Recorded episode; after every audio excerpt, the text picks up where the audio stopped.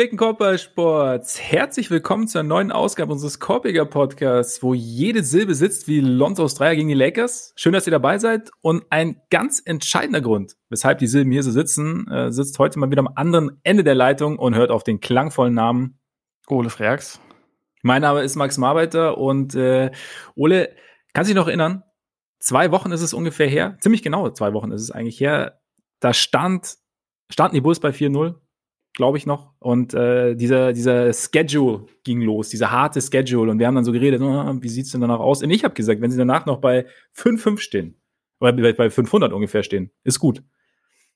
Jetzt stehen sie bei 10-4. Sind wir, sind wir glücklich? Also, du, ich nehme mal, ich nehme mal stark ja. an, dass du glücklich bist. Ich bin höchst glücklich, ja, auf jeden Fall. Das ist doch Bist du überrascht? Verdammt, dann bin ich auch glücklich. Ja, das, das, das wollte ich hören. Das wollte ich hören. So ein bisschen die, der Zusammenhalt ja. in diesem, ja. Und sonst überrascht? Ja, klar. Also, äh, ich meine, das war ja irgendwie auch schon, sag ich mal, einigermaßen reasonable, dass man zu dem Zeitpunkt, den du ansprichst mit der 4-0-Bilanz, dass man da halt noch nicht wusste, was machen wir jetzt eigentlich da draus. Und äh, ich glaube, jetzt ist man ein ganzes Stück weiter. Und vor allem, wenn man bedenkt, dass sie eigentlich schon die ganze Saison ohne ihren Starting Center spielen, weil Vucevic erst schlecht war und dann nicht dabei war. Und halt der designierte Starting Vierer, Patrick Williams, auch wenn man hier anmerken kann, dass es vielleicht gar nicht so schlimm ist kurzfristig, weil kurzfristig sind die Spieler, die stattdessen spielen, wahrscheinlich etwas besser.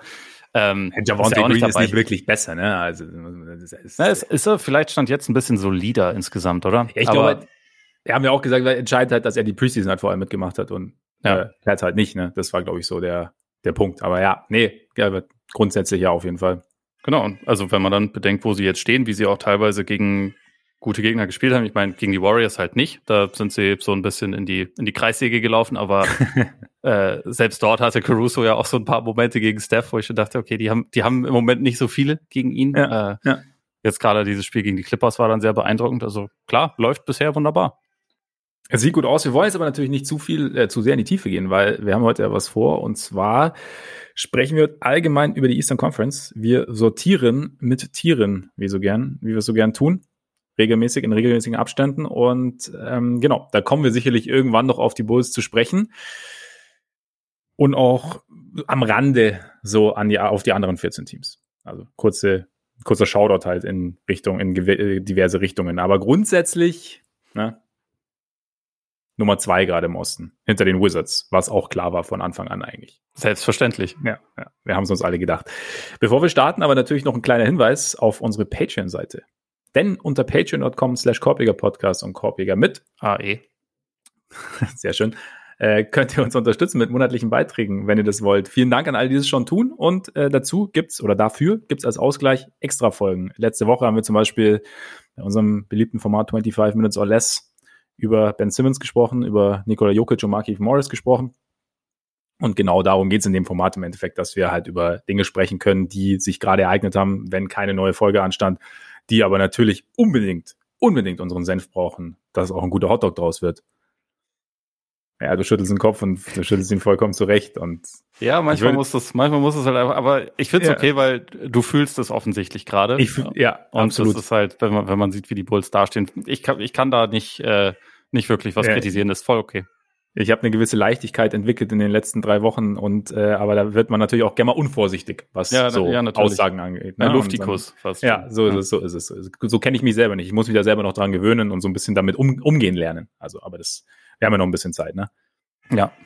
Also von daher würde ich sagen, dass, bevor es jetzt irgendwie, bevor es komplett ausartet, einfach so, gehen wir direkt rein, weil wir haben ja, wie gesagt, 15 Teams, über die wir sprechen wollen. Und ja. dann starten wir einfach direkt durch. Vielleicht noch ganz kurz als Disclaimer, weil vermutlich die äh, Folge am Mittwoch erscheint. Ich nehme es mal an, wir nehmen sie am Dienstag auf. Heute so Nacht, ist es, ja, genau. Heute richtig. Nacht sind eh nicht ganz so viele Gute Spiele, Hinweis. nur ja. drei. Und es spielen ja. auch, glaube ich, nur zwei oder drei Ostteams. Aber äh, nur, damit ihr schon mal Bescheid wisst, das äh, Warriors-Netzspiel, die plus 30 Blowout-Klatsche von Punkt, Punkt, Punkt, die greifen wir jetzt nicht auf, weil geht nicht. Geht nicht, genau. Es hätte jetzt aber wahrscheinlich uns auch nicht in die eine oder andere Richtung gedrängt. Deswegen haben wir aus Termingründen gesagt, wir nehmen am Dienstag auf. Und jetzt ist natürlich wieder die allseits beliebte Frage, beziehungsweise die Frage, die eigentlich jedes Mal aufkommt, wenn wir dieses Format starten. Unten anfangen oder oben anfangen, Ole? Äh, lass uns oben anfangen und dann vielleicht einen, einen vollkommen wirren Zickzackkurs machen. Nee, wobei, das macht keinen Sinn, weil wir vielleicht unterschiedliche Tiers haben. Aber nee, lass mal oben ja. anfangen. Dann fangen wir oben an. Gut. Ich habe erstmal eine Frage. Hau raus. Kommen ins oberste Tier zwei Teams rein oder drei oder, oder vier oder wie, wie sieht das bei dir aus? Äh, ich habe das Tier unterteilt tatsächlich. Bei mir ist im allerobersten Tier momentan nur ein Team und habe darunter dann äh, so quasi so ein, so ein Häkchen gesetzt. Beziehungsweise dieses, ich sage es dir ganz kurz, dieses eine Team sind für mich die Nets. Mhm. Also weil oberstes Tier Contender. Und ähm, weil momentan die Saison einfach so, so wild läuft oder so komisch verläuft. Und wir haben ja letzte Woche, haben wir uns ja die Conference-Finalisten angeschaut und haben da schon drüber gesprochen, so, okay, es ist eigentlich bei zweien oder beziehungsweise bei zwei eine Sand im Getriebe, dann haben wir diverse Verletzungen. Genau das ist halt irgendwie so ein Faktor, der bei mir irgendwie mit reinspielt. Weshalb ich eigentlich im Endeffekt aus diesem einen Tier drei Tiers gemacht habe. So, würde ich es, glaube ich, sagen. Um vier Teams unterzubringen. Weil ich glaube, um diese vier Teams geht es ja auch. Nee, also mir geht es ja erstmal um zwei. also, die Bugs? Ja, die Bugs und die Nets, das sind halt für mich ganz klar die Top Dogs. Aber dann sag erstmal ganz kurz, ähm, wir haben ja also eigentlich die Bugs letzte Woche eh schon ein bisschen ausführlicher abgehandelt, aber was ist bei dir der Grund, warum die nicht mit oben drin sind? Also ich weiß, dass die Bilanz gerade nicht gut ist, aber es ist genau, es ist genau. Sie sind für mich. Ich habe sie, ich habe es auch so genannt. Ähm, ihr Tier ist für mich ähm, Contender to proven otherwise. Äh, die Bugs Experience umgekehrt. Letztes Jahr äh. mussten sie uns ja erstmal mhm. beweisen, dass sie, dass sie in den Playoffs irgendwie äh, funktionieren. Und jetzt habe ich sie halt quasi aufgrund dieser schlechten Bilanz, war es jetzt für mich, beziehungsweise weil man natürlich schon irgendwie sehen muss, wann kommen die, kommen die ganzen Verletzten zurück, wie kommen sie zurück, wie kommt's, wie funktioniert das Ganze dann wieder. Ähm, aber sie sind für mich halt trotzdem noch Contender, weil wir letzte Woche auch gesagt haben, dass diese ganzen Probleme halt einfach erklärbar sind, wenn man eben davon ausgeht, dass äh, Holiday am Anfang raus war, dass Lopez immer noch raus ist, wenn man dann sieht, dass eben gerade mit Lopez halt ein entscheidender Faktor fehlt in der Defense. Ähm, Middleton raus, Port ist eine Zeit lang raus, dass da einfach, also dass es im Endeffekt diese, diese Verletzungen der ganz große Grund sind, ähm, dass, dass Janis eigentlich nochmal irgendwie einen, einen Sprung gemacht zu haben scheint, beziehungsweise sich nochmal gesteigert zu haben scheint. Und deshalb sind sie für mich immer noch Contender, aber es ist halt, die Bilanz gibt es halt momentan jetzt nicht so her wie bei, wie bei anderen. Deswegen, genau, deswegen habe ich sie da so ein bisschen, bisschen rausgenommen sozusagen. Ja, okay.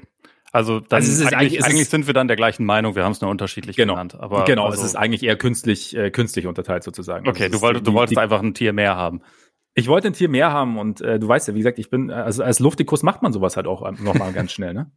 Ich, meine, ich bin ja immerhin schon froh, dass jetzt noch nicht, äh, dass ich hier jetzt noch nicht die Bulls auf der Stufe gehört habe, aber also vielleicht noch kurz äh, zu den Bugs einfach, also wie gesagt, wir haben sie eigentlich letzte Woche analysiert. Die Situation hat sich nicht großartig verändert. Sie sind einfach immer noch nicht vollzählig und in, äh, in vielen Spielen eigentlich mehr eine Rumpftruppe. Äh, die werden sich schon fangen, glaube ich. Also es war ein ja. bisschen blöd, dass man nicht so ganz weiß, wie lange das jetzt zum Beispiel bei, bei Lopez noch dauern wird, bis der zurückkommt. Und das ist dann eben, kann natürlich potenziell irgendwie schon auch ein Problem werden, einfach weil der ist schon, er ist nicht zwingend immer am Ende von Spielen mit drauf, aber er ist halt einfach für diese, für diese Art von Defense, wie sie sie spielen und auch für die Rolle von Janis einfach äh, über so ein ganzes Spiel schon wichtig. Deswegen, und abgesehen davon, dass es eh nicht das allertiefste Team ist, deswegen wäre das schon gut. Aber wen ich halt noch kurz positiv erwähnen wollte und Shoutout verleihen wollte, ist Grayson Allen.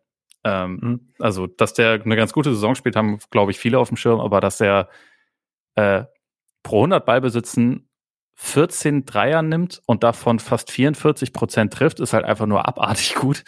ähm, ich glaube, wir haben ja beide auch in der Offseason die, die Verpflichtung einigermaßen positiv gesehen und gedacht, der, ja. der könnte da eigentlich ziemlich gut reinpassen. Tut er. Also ich finde, momentan ist er, wenn ich die Bugs jetzt so spielen habe, sehen, häufig der zweitbeste Offensivspieler, den sie haben. Und selbst, selbst für Holiday jetzt wieder da ist, ist das des Öfteren mal der Fall, weil äh, Holiday gerade am Anfang irgendwie auch seinen Rhythmus noch so ein bisschen finden musste und ja sowieso, es gibt Spiele, wo Holiday auch offensiv aussieht wie ein Star und es gibt Spiele, wo er offensiv einfach nicht besonders gut ist. Und Allen ist, äh, ist momentan eher Richtung, eher Richtung Star unterwegs. Also das ist, das ist schon mal ziemlich positiv. Und wie gesagt, insgesamt sind die Bugs halt doch immer noch ganz gut. Das finde ich bei Allen eigentlich ganz witzig, weil du ja ähm, ganz oft hat man ja so den Fall, dass man gerade so, so Shooter oder so äh, theoretische Shooter oder äh, dann so als, als positive Verpflichtung sieht, so diese Theorie dann einfach so gern in dieses Team integriert und sagt, okay, gute Idee. Und manchmal geht's dann halt irgendwie gar nicht raus. Und deswegen ist es natürlich umso interessanter, dass das jetzt bei den Bucks gerade gerade so gut funktioniert. Und das ist ja auch irgendwie, dadurch kann ja auch diese Phase langfristig sich positiv auswirken. Also weil ja. du halt einfach jetzt Spieler hast, also wie, ich meine, sonst hätte, wenn alle da wären, hätte Allen nicht so eine große Rolle und fände vielleicht nicht so seinen Rhythmus. Natürlich bist du dann wieder umgekehrt, dann wieder bei der Frage, wie ist es dann, wenn er, wenn er weniger Würfe bekommt? Hat er seinen Rhythmus dann immer noch so? Aber ich glaube, dass man sich tendenziell, wenn man mal seinen Rhythmus gefunden hat als Shooter, also wenn du erstmal drin bist, also gerade wenn dein, wenn dein Wurf so wichtig ist, dass, dass dann auch, dass, dass es das leichter ist, als, als umgekehrt seinen Rhythmus zu finden, wenn du von Anfang an nur wenige Würfe bekommst. Also ja. ich glaube, so der, die, die Richtung ist, ist einfacher. Und ja, von daher, also auf jeden Fall eine positive Entwicklung. Und es ist natürlich trotzdem immer noch komisch, wenn du halt siehst, Bugs, also sie haben drei der letzten sieben verloren. Äh, nur gewonnen, drei, drei der letzten zehn gewonnen, so. Also stehen bei drei sieben. Ist immer gut, wenn man sich die Sachen nicht einfach, wenn man nicht einfach drei zehn aufschreibt, sondern dann irgendwie, ne? Ja. Aber äh, 3-7 aufschreibt für 10, genau. Aber ja, von daher ist es immer noch komisch, wenn man sieht, dass sie ihre Spiele verlieren gerade und dann guckst du wieder, guckt man auf den Boxscore oder guckt sich das Spiel an und sagt, ja, okay, klar. Und, aber ja, ich sehe sie auch vorne.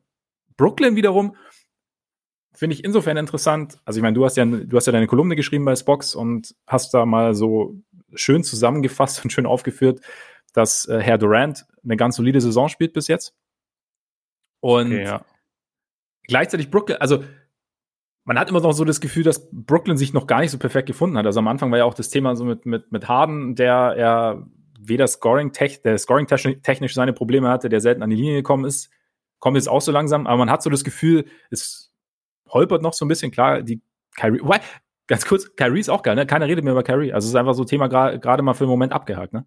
Ja, es ist halt krass, gerade wenn man das mit der, mit der Situation um Simmons vergleicht, wo mhm. man eigentlich ja permanent von was hört und wo auch irgendwie es nach wie vor einfach ja ein anstrengendes Thema ist, von allen Seiten anstrengend gefühlt. Ähm, bei Kyrie, alle haben akzeptiert, okay, Kyrie ist anstrengend und äh, Corona ist hart anstrengend und trotzdem, wir sind, wir sind dort halt in den USA, wir warten mal darauf, irgendwann wird wahrscheinlich dieses Mandat aufgehoben und bis dahin sind die Netz halt auch trotzdem, selbst wenn da noch nicht alles funktioniert, kommen sie halt erstmal auch zurecht. Und also für mich, ich habe das ja auch schon vor der Saison gesagt, selbst wenn er die ganze Saison verpasst würde, verlieren sie den Contender-Status nicht. Und trotzdem glaube ja. ich halt, dass, also irgendwann wird man ihn wahrscheinlich schon, schon wieder sehen. Aber auch hier das zu schaffen, dass es halt nicht permanent ein Thema ist, ist, glaube ich, schon, glaube ich, schon ja, ein Verdienst auch irgendwie der Truppe. Selbst wenn sie da vielleicht gar nicht so viel, ich meine, wenn sie jetzt äh, die letzten acht Spiele verloren hätten, dann wäre es vielleicht, wär, vielleicht wäre es dann ein größeres Thema. M muss ja. Kevin Durant jetzt doch seinen guten Freund Kyrie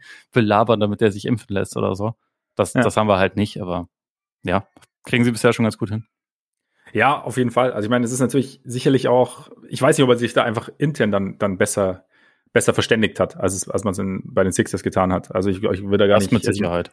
Also, dass man einfach da zu einer klaren Übereinkunft gekommen ist und dann gesagt hat, okay, wir lassen dich in Ruhe im Prinzip und ähm, ne, aber wir wollen halt, wir wollen halt auch unsere Ruhe haben. Und ja, und so kommst du dann halt irgendwie an so, an so einen Punkt, an dem Male Marcus Aldridge äh, aus der Midrange kochen darf. ist überragend bisher in dieser Saison. Ja, auch als Rollman übrigens. Defensiv sieht es sogar teilweise auch ganz gut aus. Lamarcus Aldridge ist einer, einer der Gewinner der, des Saisonstarts bisher sozusagen es ist generell so, so eine Story dieser, dieser Saison, finde ich, dass so, so eigentlich absolute, also Leute, die du wirklich als absolute Defensiv-Allergiker abgestempelt hattest, zumindest mal solide unterwegs sind. Also bei The Rosen haben wir ja das Gleiche. Der ist ja teilweise, also. Ich, wusste, ich habe schon darauf gewartet, dass nein, nein, der Bogen aber, gespannt wird. Ja, ja, der, der Bogen wird noch. Wir haben seit elf Sekunden gespannt. nicht mehr über die Bulls geredet. Ja, eben. Und das ist der Marley Rosens Nummer. Von daher, du weißt, du weißt, wie es ist, ne? Ja. Ähm, nein, aber also auch Teams, bei denen man sich jetzt, bei denen man, denen man es nicht unbedingt zugetraut hat, dass die, dass die einfach besser verteidigen. Also ich, ich sage jetzt nicht Bulls, aber Wizards zum Beispiel, ja, auch nicht als Defensivteam bekannt gewesen vorher. Klar, neues Personal und so, aber finde ich irgendwie eine ganz interessante Entwicklung, dass da irgendwie anscheinend, also klar, individuell ist es ja irgendwie eine Art und Weise vielleicht, dass man sich keine Ahnung, an seinem Körper anders arbeitet, dass man doch vielleicht noch mal ein bisschen mobiler wird, aber auch halt was, was das defensive Scheme angeht, quasi von den Coaches. Also, dass man halt eben ganz klar guckt, okay, wir haben den Spieler, der hat die und die Stärken. Aldridge eben offensiv als äh, aus der, aus der Midrange plus halt eben, wie du auch sagst, als, als Rollman. Und wie bekommen wir den defensiv so hin, dass wir ihn, zumindest während der Regular Season, so selten wie möglich in eine Situation bringen, in der er es schwierig hat oder in der er seine, in der seine Schwächen halt komplett rauskommen und dass wir ihn so integrieren. Das finde ich eigentlich einen ganz interessanten Aspekt, weil ich mir jetzt zum, so ein paar Mal am Rande irgendwie dachte. Also wenn ich entweder, wenn ich was gelesen habe oder wenn ich was gesehen habe. Ja, ja, gibt's auf jeden Fall halt immer mal wieder so Leute, die halt irgendwie dann ähm, das viel zitierte Narrativ korrigieren. Wobei das dann manchmal halt natürlich auch vollkommen übertrieben wird. Also beispielsweise momentan wird ja relativ viel auch über, über Nikola Jokic gesprochen und darüber, dass er jetzt, er muss jetzt ein Top-Verteidiger sein, weil die Nuggets irgendwie die zweitbeste Defense der Liga gestellt haben. Und da sind dann aber halt so Sachen wie ähm, Shooting-Varianz und so bei ein paar mhm. Spielen, die die Saison halt erst alt ist, muss man da halt irgendwie auch mit einbeziehen. Ja. Und wenn sich das dann in vier Wochen, wenn sie dann immer noch das zweitbeste Defensive-Rating haben, dann ändert sich die, die Konversation vielleicht ein bisschen im Vergleich zu jetzt. Also man ist da dann auch immer relativ schnell, aber grundsätzlich stimmt das schon. Es ist halt immer so ein bisschen die Frage, wie, wie basteln wir eine Defense? Wie schafft man das auch jemanden, der halt zum Beispiel nur eine bestimmte Art und Weise verteidigen kann? Das ist ja auch bei den Bulls mit Vucevic kannst du eigentlich nur eine Art von Defense spielen. Aber in der ist er ganz gut. Und wenn man ja. darum dann ein System bastelt und mit den anderen vielleicht, wenn er nicht spielt, dann auch mal eine etwas switchlastigere Defense spielt und halt schafft, das zu verinnerlichen, dann, dann sind im Prinzip halt trotzdem mehr Möglichkeiten gegeben. Selbst mit Leuten, die halt in Wirklichkeit jetzt nicht die allerbesten Verteidiger sind. Die Frage ist jetzt halt, also Durant haben wir schon angesprochen, auch Hardens Steigerung, Aldridge. Aber was macht es denn aus, dass, dass dass die Nets gerade so gut funktionieren? Ist es wirklich, ist es wirklich vor allem Durant, der sie trägt, oder, oder hast du irgendwie auch noch andere Faktoren gesehen? Also ich finde, es ist ein bisschen so eine Kombination von beiden, aber also beziehungsweise eine Kombination von mehreren Sachen. Ich finde einerseits, ich meine, offensiv sind sie jetzt in Anführungszeichen nur auf Platz sieben. Das ist, wenn man so das Potenzial des Teams bedenkt, nicht überragend, aber gleichzeitig sollte es einem auch Hoffnung geben. Ne? Also da ist halt noch viel Luft nach oben, gerade bei Joe Harris, der jetzt auch noch lange nicht alles trifft, bei Harden der ist jetzt über die letzte Zeit schon deutlich besser geworden. Also gerade gegen, gegen Toronto war so das erste Spiel, was ich von ihm gesehen habe, wo ich dachte, okay, langsam sieht er wieder ein bisschen mehr aus wie James Harden. Also er kommt mhm. zum Korb, er hat so den ersten Schritt, er hat auch wieder diese ja, Shiftiness, sage ich mal, und über die letzten, also in, in Wirklichkeit das richtig Schlechte waren ja ein paar Spiele und über die letzten Wochen sieht er einfach schon wieder deutlich mehr aus wie wie er selbst und dann hast du halt einen zweiten Star, dann, dann muss es nicht mehr die ganze Zeit von Durant getragen werden. Am Anfang war es schon sehr viel das. Aber bisher, also die angesprochene Defense, auch hier, sie sind halt, das haben, glaube ich, nicht viele auf dem Schirm, die sind halt fast exakt vom Rating her mit Miami auf einer Stufe. Mhm. Also ich glaube, das sind 0,3 Punkte pro 100 Ballbesitze, die sie unterscheiden. Also wirklich äh, marginal. Und das funktioniert halt bisher richtig gut.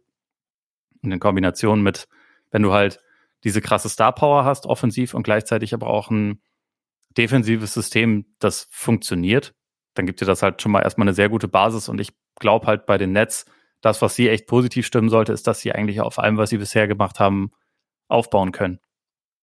Das finde ich eigentlich jetzt ganz cool, so dass also nehmen wir an, Kyrie wäre da, dann, dann wäre das halt dieses, dieses absolute Überteam. Jetzt hast du halt irgendwie so ein, so ein Team, das zwar zwei eigentlich Superstars hat, also ich meine, du hast, oder Hans Probleme haben wir beide schon angesprochen zum, zum Start der Saison, aber das halt eben dann irgendwie dann doch nicht, nicht ganz perfekt ist, dass irgendwie sich so ein bisschen raussuchen, äh, ein bisschen, bisschen sich finden muss, ein bisschen, wie du sagst, irgendwie eine defensive Identität entwickeln muss. Und das finde ich eigentlich irgendwie ganz, das finde ich eigentlich immer cooler, wenn du zwei Stars hast und wenn du dann halt drumherum baust und du hast dann halt, sage ich jetzt auch, diese zwei Stars schon relativ viel Cap nehmen, du musst dann so ein bisschen schauen und du musst dann, du, du signst dann eben die Aldridges und Millsaps dieser Welt und hast dann, hast dann keinen perfekten Kader, aber, aber versuchst es halt irgendwie zum Laufen zu bringen. Und das ist, finde ich, halt eigentlich gerade das Interessante, weil es ja irgendwie so viele Möglichkeiten gibt, wie man, finde ich, auch diese Saison irgendwie sieht. Das finde ich eigentlich insgesamt an dieser Saison ganz cool, dass du halt so viele Teams hast, die halt irgendwie einen eigenen Weg gehen, bei dem, oder irgendwie bis jetzt halt zumindest mal irgendwie überraschen.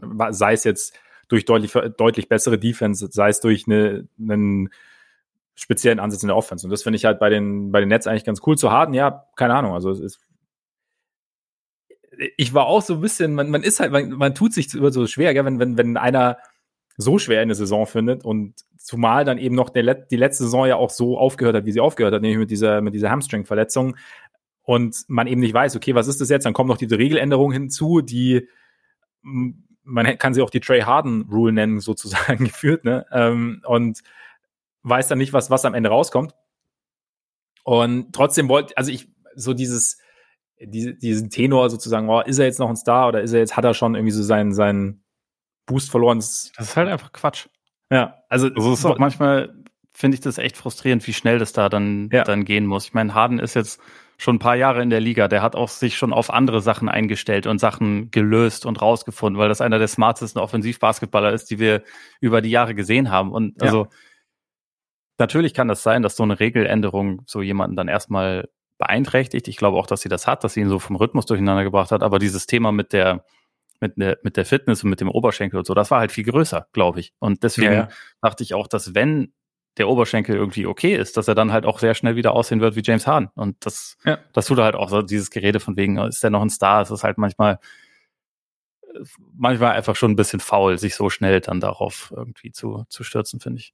Es ist halt ein Thema, das man einmal schnell durchkauen kann während eines Saisonstarts und man hat halt irgendwas, worüber man sprechen kann, habe ich immer so das Gefühl. Also es ist so. ja. Dieses, ich meine auch, ja. sich grundsätzlich mal damit zu befassen, was ist denn hier gerade das Problem? Das finde ich auch vollkommen ja. legitim. Aber wenn man, wenn man sich das halt ein bisschen genauer anguckt, den Spielen sieht und äh, dann zu dem Schluss kommt, pff, nee, Harden ist kein Star mehr. Die Regeln, die haben jetzt alles kaputt gemacht. Der kann nichts mehr auf einmal. Jetzt kann man den vergessen. Das ist halt, ja. geht ein bisschen schnell. Ja, sehe ich, sehe ich ähnlich. Apropos schnell, wir sind es mal wieder nicht. Sollen wir weiterziehen? Ja.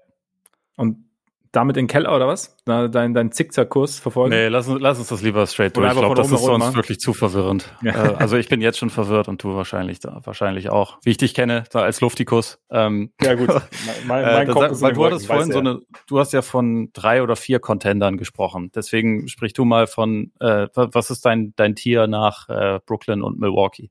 Genau, also meine, also das ist quasi Contender Plus, weil Brooklyn und Milwaukee sind für mich schon über den, über allen anderen im Osten. Ja. Und jetzt habe ich quasi It's Complicated oder nicht, oder doch nicht, Contender Plus Status, weil Heat stark gestartet und eigentlich auch groß der Tenor vor Saisonstart so, dass sie halt, dass sie eher so Richtung Playoff, Richtung unangenehmes Playoff-Team gebaut sind. Also da muss man natürlich schauen, ähm, wie, wie die, und da bin ich jetzt gerade auch so ein bisschen, das ist auch so ein Faktor, bei dem ich sage, it's complicated oder halt, oder vielleicht dann immer hinten raus nicht, weil wie sieht die Offense dann in den Playoffs aus, weil halt Shooting schon Punkt. Ich meine, Tyler Hero, mein absoluter Lieblingsspieler, ähm, noch vor Trey Young mittlerweile, ist ja relativ heiß in die Saison gestartet. Aber du hast halt irgendwie Lowry, der momentan nur 33, um, um die 33 Prozent auf dem Feld, aus dem Feld trifft. Du hast Duncan Robinson, der um, nur um die 33 Prozent aus dem Feld trifft.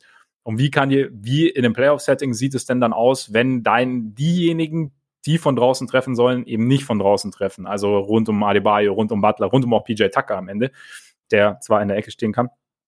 Aber grundsätzlich war es teilweise schon so, so beeindruckend, bis dann eben auch Verletzungen von Butler kamen, unter anderem, dass ich sie schon eher in den erweiterten Contenderkreis nehmen würde.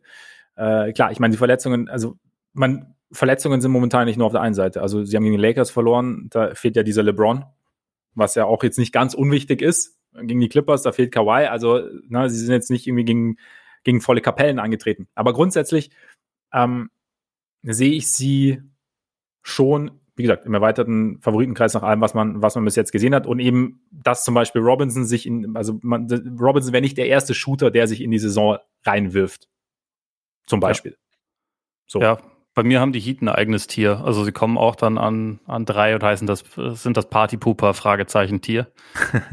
Im Sinne von, das ist eigentlich, stand jetzt für mich das einzige Team, bei dem ich es mir einreden oder schönreden kann, dass die vielleicht in der Serie eine Chance gegen eins mhm. der beiden Teams da oben haben. Da, bei den anderen, äh, die noch so folgen werden, tue ich mich da schwerer. Also es ist nicht unmöglich natürlich, aber momentan ist halt das, was, was die Heat bisher gezeigt haben, schon stärker und was die, die offensiven Bedenken angeht. Man kann das ja auch positiv sehen. Also man kann ja auch äh, sehen, Lowry trifft noch nichts. Robinson vor allem finde ich, ist, also bei ja. dem finde ich es äh, ehrlich gesagt noch ein bisschen, bisschen komischer, trifft richtig schlecht für seine Verhältnisse und die haben ja trotzdem eine der besten Offensiven bisher. Also die sind ja offensiv deutlich besser, als ich es vor der Saison angenommen hatte. Was vor allem an Hero liegt, der bisher echt einen überragenden Saisonstart hat, aber auch an, an Butler, Adebayo und ich glaube auch an dem, dem vermehrten Transition-Angriff, der halt durch Lowry gekommen ist. Also Lowry ist bisher als Scorer kein großer Faktor, aber er beeinflusst das Spiel von ihnen schon sehr positiv, auch, auf, äh, auch offensiv, finde ich. Einerseits, indem er halt diese jede Möglichkeit nutzt, das Spiel schnell zu machen und andererseits auch, indem er halt Playmaking-Last von Butler nimmt, der dann wiederum mehr Scorer sein kann. Also ich glaube, das ist schon alles ganz gut und ich würde halt eher davon ausgehen, Robinson wird nicht die ganze Saison über so schlecht von der Dreierlinie Eben. treffen. Auch Laurie wird seinen Wurf finden und dann hast du das Potenzial, offensiv vielleicht sogar noch ein bisschen besser zu werden. Meine Bedenken sind eher, äh, dass das Team halt immer noch sehr dünn ist. Das sehen wir jetzt ja auch so ein bisschen mit den Ausfällen. Da sind sie auch nicht die einzigen, aber also deswegen, das nehme ich ihnen jetzt auch nicht, nicht übel, dass es dann erstmal nicht so gut ist. Aber gerade so im Hinblick dann auf irgendwelche Playoff-Serien, momentan ist es halt so, dass man von der Bank einfach nicht so viele gute Spieler einwechseln kann. Hero, klar, aber ansonsten Dwayne Deadman und das war es dann fast schon. Vielleicht kann man da aber auch noch was machen. Und äh, deswegen würde ich, wie gesagt, insgesamt bisher das, was die Heat machen, total positiv sehen. Sie haben auch das beste, beste Net-Rating im, im Osten, glaube ich, sogar relativ deutlich. Die Defense ist zuletzt ein bisschen schwächer geworden. Wie gesagt, sie sind jetzt irgendwie gleich auf mit Brooklyn, aber man hat ja auf jeden Fall schon gesehen, dass das Potenzial da eigentlich enorm ist. Und das sollte ja eigentlich auch der quasi so die, die Hauptstärke sein, wenn es dann Richtung Playoffs geht. Dass sie aber offensiv bisher trotzdem auch schon so viel Potenzial gezeigt haben, stimmt nicht. Wie gesagt, eher positiv. Ja, gebe ich dir recht. Ich bin halt, wie gesagt, ich bin halt gespannt, wie es dann eben Richtung Playoffs, ob das dann eben, ob die Offense so funktionieren kann, wie sie bis jetzt funktioniert hat, wenn, wenn dein Shooting nicht so da ist. Oder ob Teams dann eben Wege finden, dann halt, also gerade wenn du wirklich explizit dann für diese Art der Offense irgendwie dich, dich einstellst und äh, Schemes entwickelst. Klar, meine, du kannst Pace, beziehungsweise jemanden, der den Ball so pushen kann wie Lowry, kannst du wahrscheinlich nur bis zu einem gewissen Grad dann irgendwie ein, einfangen, aber da bin ich halt gespannt, sollte es so bleiben. Und es ist ein großes sollte, weil, wie gesagt, kann, sagst du ja auch, kann gut sein, dass, dass sie ihren Wurf wieder finden oder die Wahrscheinlichkeit gerade bei Robinson ist jetzt nicht so, so niedrig. Ähm, genau, aber das war einfach so ein, so ein ich finde es tendenziell, ich meine, die ersten, die ersten Saisonwochen waren sie im Endeffekt das Team so. Also deswegen sieht man sicherlich mehr, mehr, deutlich mehr Positives als, als Negatives. Man hat halt gegen, gegen Boston in dem Spiel gesehen, wie es dann trotzdem auch mal problematisch sein kann. Ne? Also eigentlich genau das, was du ansprichst. Da mhm. wurde halt von einem variablen, äh, also auch körperlich irgendwie variablen Team sehr viel geswitcht und dadurch wurden ihnen echt viele Stärken genommen. Brown ja. hat sich irgendwie hat die Herausforderung Hero relativ persönlich genommen und hatte auch, glaube ich, ein bisschen Spaß dabei, dem zu zeigen, dass er noch ein bisschen kräftiger ist und ihm ja. ganz gut die Wege zustellen kann und so. Und das, äh, das war natürlich erstmal quasi ein Negativbeispiel, wie es für Miami laufen kann, aber gleichzeitig, äh, man, man wird ja dann auch trotzdem immer noch, noch andere Lösungen finden. Und insgesamt ist da schon auf jeden Fall viel, viel Kompetenz vorhanden. Ich, also ursprünglich war meine Frage, ja, ob es drei Contender gibt. Für mich sind es trotzdem auch, also wie gesagt, zwei, die ganz oben in dem Tier stehen, aber Miami ja. ist momentan schon relativ klar das erste Team, was danach zu nennen ist. Für mich auch, wobei ich sie eben noch, weil ich, ich sehe also dieses, ich wie gesagt, ich habe halt diese Fragezeichen und wo ich halt auch Fragezeichen habe, aber wo ich irgendwie auch noch so viel Potenzial sind, äh, relativ viel Potenzial sind ja die Sixers. Deswegen habe ich die noch in diesem Tier mit drin. Weil, gut, ich habe natürlich auch im Eindruck dieser zwei unglaublichen Niederlagen. Mhm.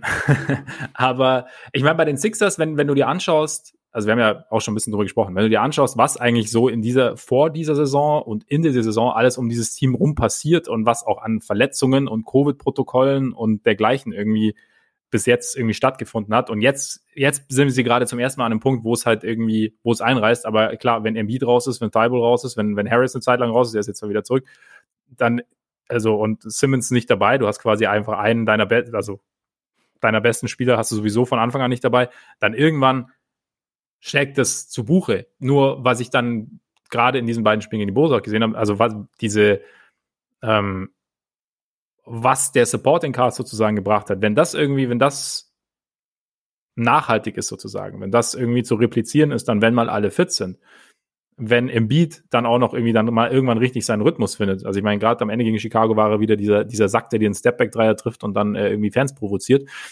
Zu Recht irgendwie auch ähm, nach dem Dreier. Aber dann glaube ich, also für mich ist halt das Ceiling der Sixers relativ hoch, zumal eben halt auch noch diese Simmons-Frage irgendwo, also irgendwie gehe ich schon davon aus, dass im Laufe der Saison was passiert und dass dieses Team dann halt noch mal besser wird. Und da sehe ich halt einfach, also sie waren bis im Beat raus war, waren sie ja schon eins der besten Teams der Liga, also vom von der Bilanz her. Und sie haben irgendwie Wege gefunden, Curry, finde ich, nochmal zu, zu optimieren, defensiv, äh, offensiv. Und, und Curry hat diese Wege auch gefunden. Sie haben irgendwie mittlerweile, also ihre, ihre Shooter haben einen relativ heißen Streak gehabt. Und irgendwie, weiß ich nicht, wenn, wenn das alles funktioniert und du dann eben noch Joel Embiid hast, der vielleicht irgendwann doch wieder seine, seine beste Form erreicht, dann hast du für mich auch jemanden, der da im erweiterten Kreis ist und der sich für mich dann auch nicht vor, vor Miami unbedingt verstecken muss. Auch wenn Miami bis jetzt vielleicht insgesamt mehr gezeigt hat. Ja, also ich, ich würde es bei den Sixers so ausdrücken. Sie, sind, sie könnten eine Serie gegen Miami gewinnen. Ich glaube nicht, dass sie in der jetzigen, äh, also in der jetzigen Kaderzusammenstellung äh, vor einem Simmons Trade oder einer Simmons Lösung oder was auch immer eine Serie gegen Brooklyn oder Milwaukee ja, gewinnen können. Ja, Deswegen okay. habe ich sie, mhm. habe ich sie also nicht, nicht auf der Höhe.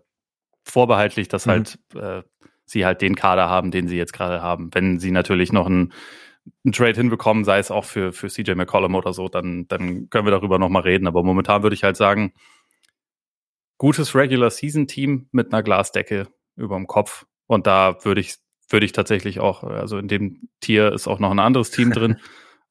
Aber lass uns vielleicht kurz über die Sixers sprechen, weil, oder was der Grund ist für meine, für meine leichten Bedenken, weil ich finde eigentlich mhm. bisher ist auch sehr positiv, was man von ihnen sehen kann. Ich finde gerade bei Curry auch schön zu sehen, dass er ein bisschen aggressiver den eigenen Wurf sucht, weil das ist ja seit Jahren eigentlich bei ihm so ein bisschen das Ding. Ja. Einer der effizientesten Schützen der Welt, aber nimmt irgendwie eigentlich zu wenig Würfe.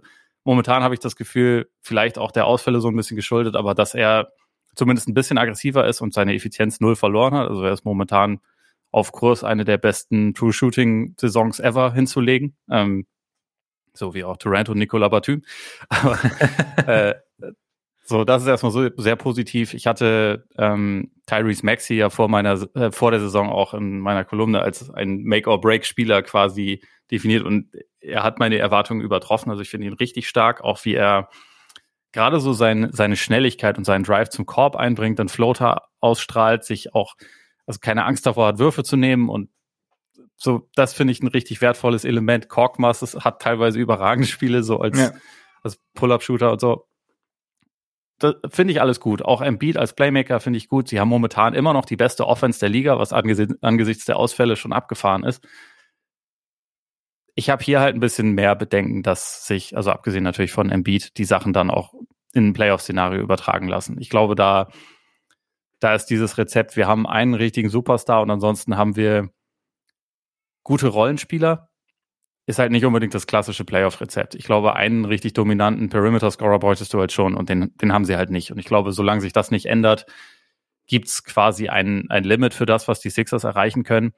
Aber es ist ja auch bei allem, was sie da haben, das letzte Wort noch nicht gesprochen. Deswegen schauen Eben. wir mal, wie sich das entwickelt. Momentan würde ich sie halt so als Team sehen, das womöglich den Heimvorteil in der ersten Runde haben könnte.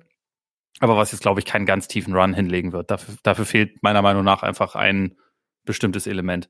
Und noch ganz kurz das letzte, was ich zu den Sixers noch als Notiz habe. Ich kann Andre Drummond einfach nicht zusehen beim Basketballspielen. Das ist, äh, Ist, ja. ist ja. irgendwie einfach schwierig. Auch gerade jetzt, wo er dann immer noch so ein, so ein T-Shirt drunter, er, er, wirkt irgendwie so ein, also er sieht fast aus wie ein Wrestler, so physisch vollkommen, also eine ganz andere ähm, Physis als die Leute, die ja. sonst so auf dem Court. Das sieht irgendwie dreimal so breit aus wie seine Gegenspieler teilweise. Bewegt sich ganz, ja, ich weiß nicht. Ich will, ich will es jetzt auch nicht zu einem, zu dem Drum and Hate äh, ansetzen. Aber es fällt mir echt schwer, ihm zuzusehen, muss ich sagen. Ja, gut, ich finde es ich find's eigentlich dann teilweise ganz unterhaltsam. Also wenn du dann so diese äh, komplett wilden Offensiv-Possessions hat, wo er dann irgendwie versucht, den, den Spin-Move auszupacken und, und, und den Ball dann irgendwie einen halben Meter am Ring vorbeisetzt oder so oder, oder einen Pass irgendwo hinspielt, wo halt dann doch kein Mitspieler steht.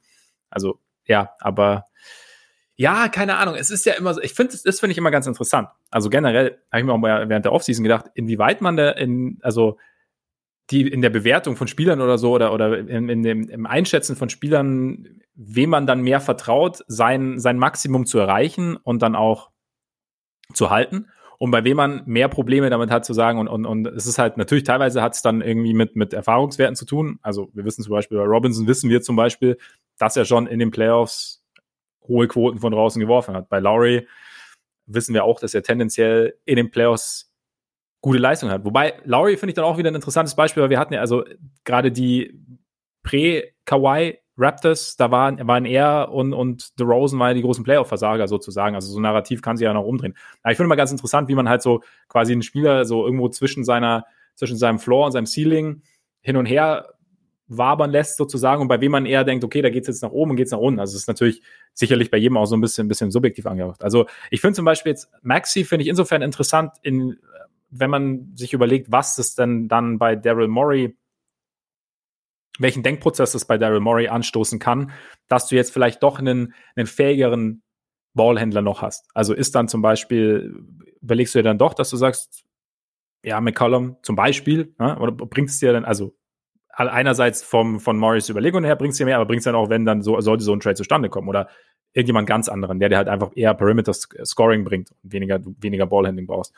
Ähm, von daher bin ich gespannt, inwieweit das dann irgendwie auch Bewegung in die Sache reinbringt und was. Also ich, wie gesagt, ich glaube halt, dass irgendwie schon was passiert und dann sind die Sixers für mich schon, also auch aufgrund von Embiid einfach, weil er halt doch das Potenzial zu einem der drei besten Spieler der Liga hat an mhm. beiden Enden.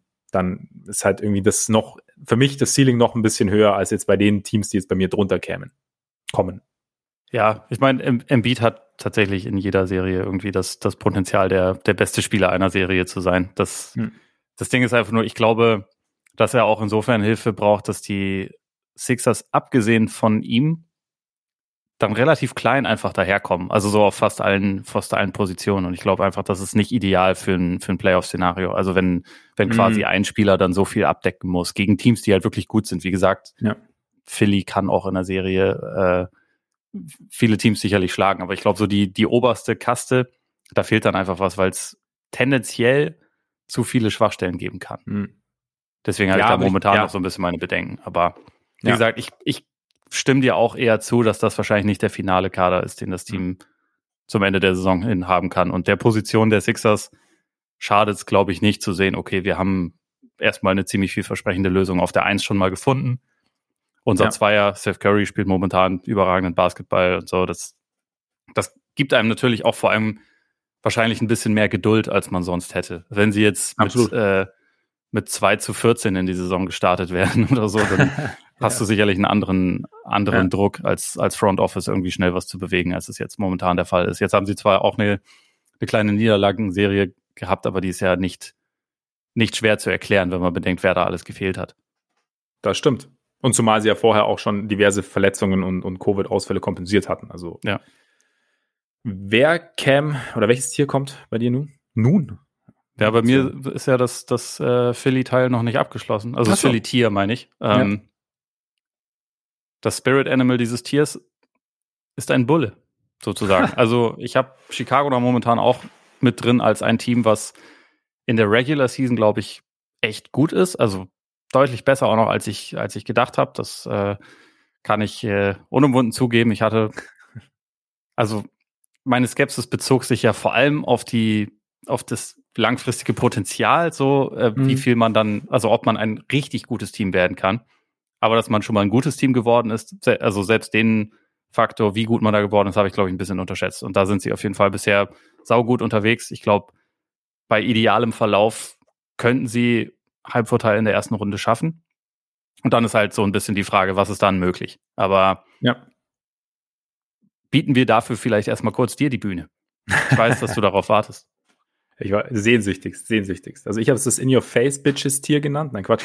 Ähm, Nein, ähm, ja, ich habe sie auch so äh, Richtung eben, ich habe so, ich habe dann und dann sogar Heimvorteil Fragezeichen, weil wie gesagt, man war sich eben nicht so sicher, was man bekommt. Ich meine, ich selber war mir auch nicht sicher, was was kommt. Ich finde es ich habe es natürlich ein bisschen positiver gesehen, einfach auch, weil ich mir gedacht habe, und das war irgendwie schon so ein Faktor. Also du hast da irgendwie, du hast da dieses neue Front Office, das ein Jahr ähm, Zeit hat oder auch ein Jahr explizit sagt, sich mal anzuschauen, was haben wir denn, was können wir denn machen, was für eine Strategie können wir entwickeln, wen wollen wir behalten, wie Coach Billy Donovan, wir sprechen mit dem Coach und so.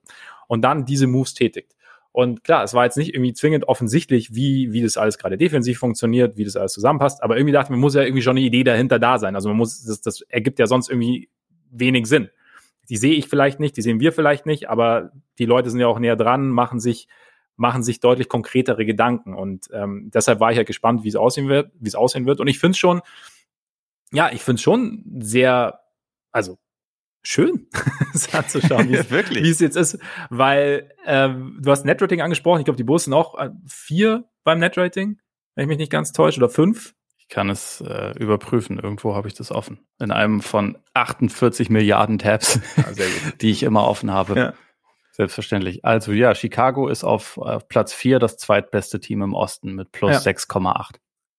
Und dass sie eben defensiv so gut, so gut funktionieren, trotz eben, ich habe es ja vorher schon kurz gesagt, trotz DeMar Rosen oder auch mit DeMar Rosen, Zach Levine und Wutsch, ist halt schon interessant. Ich habe ja schon mal äh, gesprochen über diesen Artikel, den ich da gelesen hatte, wie sie halt ihre Defense aufziehen, dass Wutsch halt eher so dieses, so eine Art freies Radikal ist und, und, und halt Rim Protection dann auch durch die, durch die Flügel sozusagen kommt, die halt dann immer wieder reincutten, dass du halt extrem aktiv verteidigst, was du ja auch immer wieder siehst. Also, dass sie halt oft in die Passing Lanes kommen, dass sie halt, dass halt immer wieder jemand da ist, dass du halt mit Caruso und Lonzo halt zwei hast, die so smart, also A, so nah am Gegenspieler dran sind. Da habe ich letztens auch mal ein interessantes Video gesehen, so ein ähm, Vergleich auch von, von Caruso und, und, und Levine, wie sie quasi um Screens rumkommen, weil es ist ja auch so ein Ding, dass Caruso extrem gut um Screens rumkommt. Ja weil er einfach so eng an seinem Gegenspieler dran ist, dass er halt quasi diesen Schritt um den Screen rum machen kann, ohne den Gegenspieler groß zu verlieren. Und ähm, das war mal ganz interessant, das irgendwie so vor Augen geführt zu bekommen. Und die halt gleichzeitig irgendwie noch so ein, so ein Gespür dafür haben, wann sie mal ganz, ganz kurz aushelfen können und auch, also für den Moment und dann halt irgendwie da sind und dann entweder noch einen Wurf blocken oder halt aus der, den Ball aus der Hand schlagen. Und so dieses, diesen Ansatz finde ich, finde ich interessant. Und was, was ich mir jetzt halt mittlerweile denke, also du hast jetzt halt letzte Woche also es läuft irgendwie schon relativ gut, obwohl dann, du hast ja schon gesagt, dein Starting Power Forward ausfällt. Obwohl auch eigentlich bei dem theoretisch besten Spieler die linke Hand nur halb funktioniert, was man immer wieder sieht, finde ich, bei Levine. Also er hat immer wieder so einen komischen Turnover drin, einfach weil er den Ball komisch dribbelt, weil er halt dieses gerissene Band im Daumen hat. Ich weiß nicht, wie weit der jetzt mittlerweile verheilt ist. Aber er ist ja noch nicht bei 100 Prozent. Und ähm, dann geht irgendwie dein Starting Center flöten und du kriegst erstmal richtig auf die Mütze in Golden State und dann ähm, passt Billy Donovan aber das Spiel an. Ich fand zum Beispiel schon, also weil du ja gesagt hast, dass sie eigentlich das ganze Jahr schon ohne Wut spielen, ohne sein, ohne die Zahlen von Wusch auf jeden Fall. Ja, also ohne seine Offense, ja, ohne ja, nein, genau, ja, genau. Nein, auf jeden Fall. Aber er, was, was ich interessant fand, ist halt die Art und Weise, wie er halt, also A, natürlich den Platz schafft, weil die Idee Wutsch ist halt immer noch auf dem Feld. Das heißt, mhm. die Gegenspieler oder die anderen Teams müssen ihn halt schon irgendwie ernst nehmen, wenn er zum Beispiel Richtung Dreierlinie poppt ähm, gleichzeitig halt, wie er, also hast du gegen Golden State auch gesehen, wie schwer es halt dann war, dass halt dieses Bindeglied, der so der Pass aus dem Double Team raus von Levine und dann Wutsch weiß dann schon, was er machen kann. Da ist halt Tony Bradley, hat halt andere Qualitäten, sagen wir es mal so. Mhm.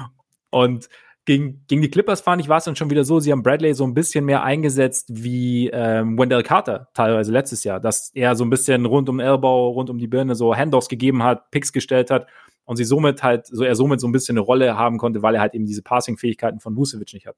Und da so diese Adjustments von, von Billy Donovan finde ich ganz interessant. Jetzt mit äh, Derek Jones Jr., der irgendwie teilweise dann gegen, gegen Anthony Davis, ich muss gestehen, ich habe das Spiel noch gar nicht gesehen, ich werde es mir anschauen, deswegen habe ich da nicht nehmen, nur gelesen, gelesen, dass er so teilweise Richtung, Richtung Davis ging. Aber Derek Jones Jr., der generell auf den großen Positionen, also vor, schon vorher, auf den großen Positionen verteidigt. Also und da halt irgendwie seine Athletik nutzt und seine, seine Schnelligkeit nutzt.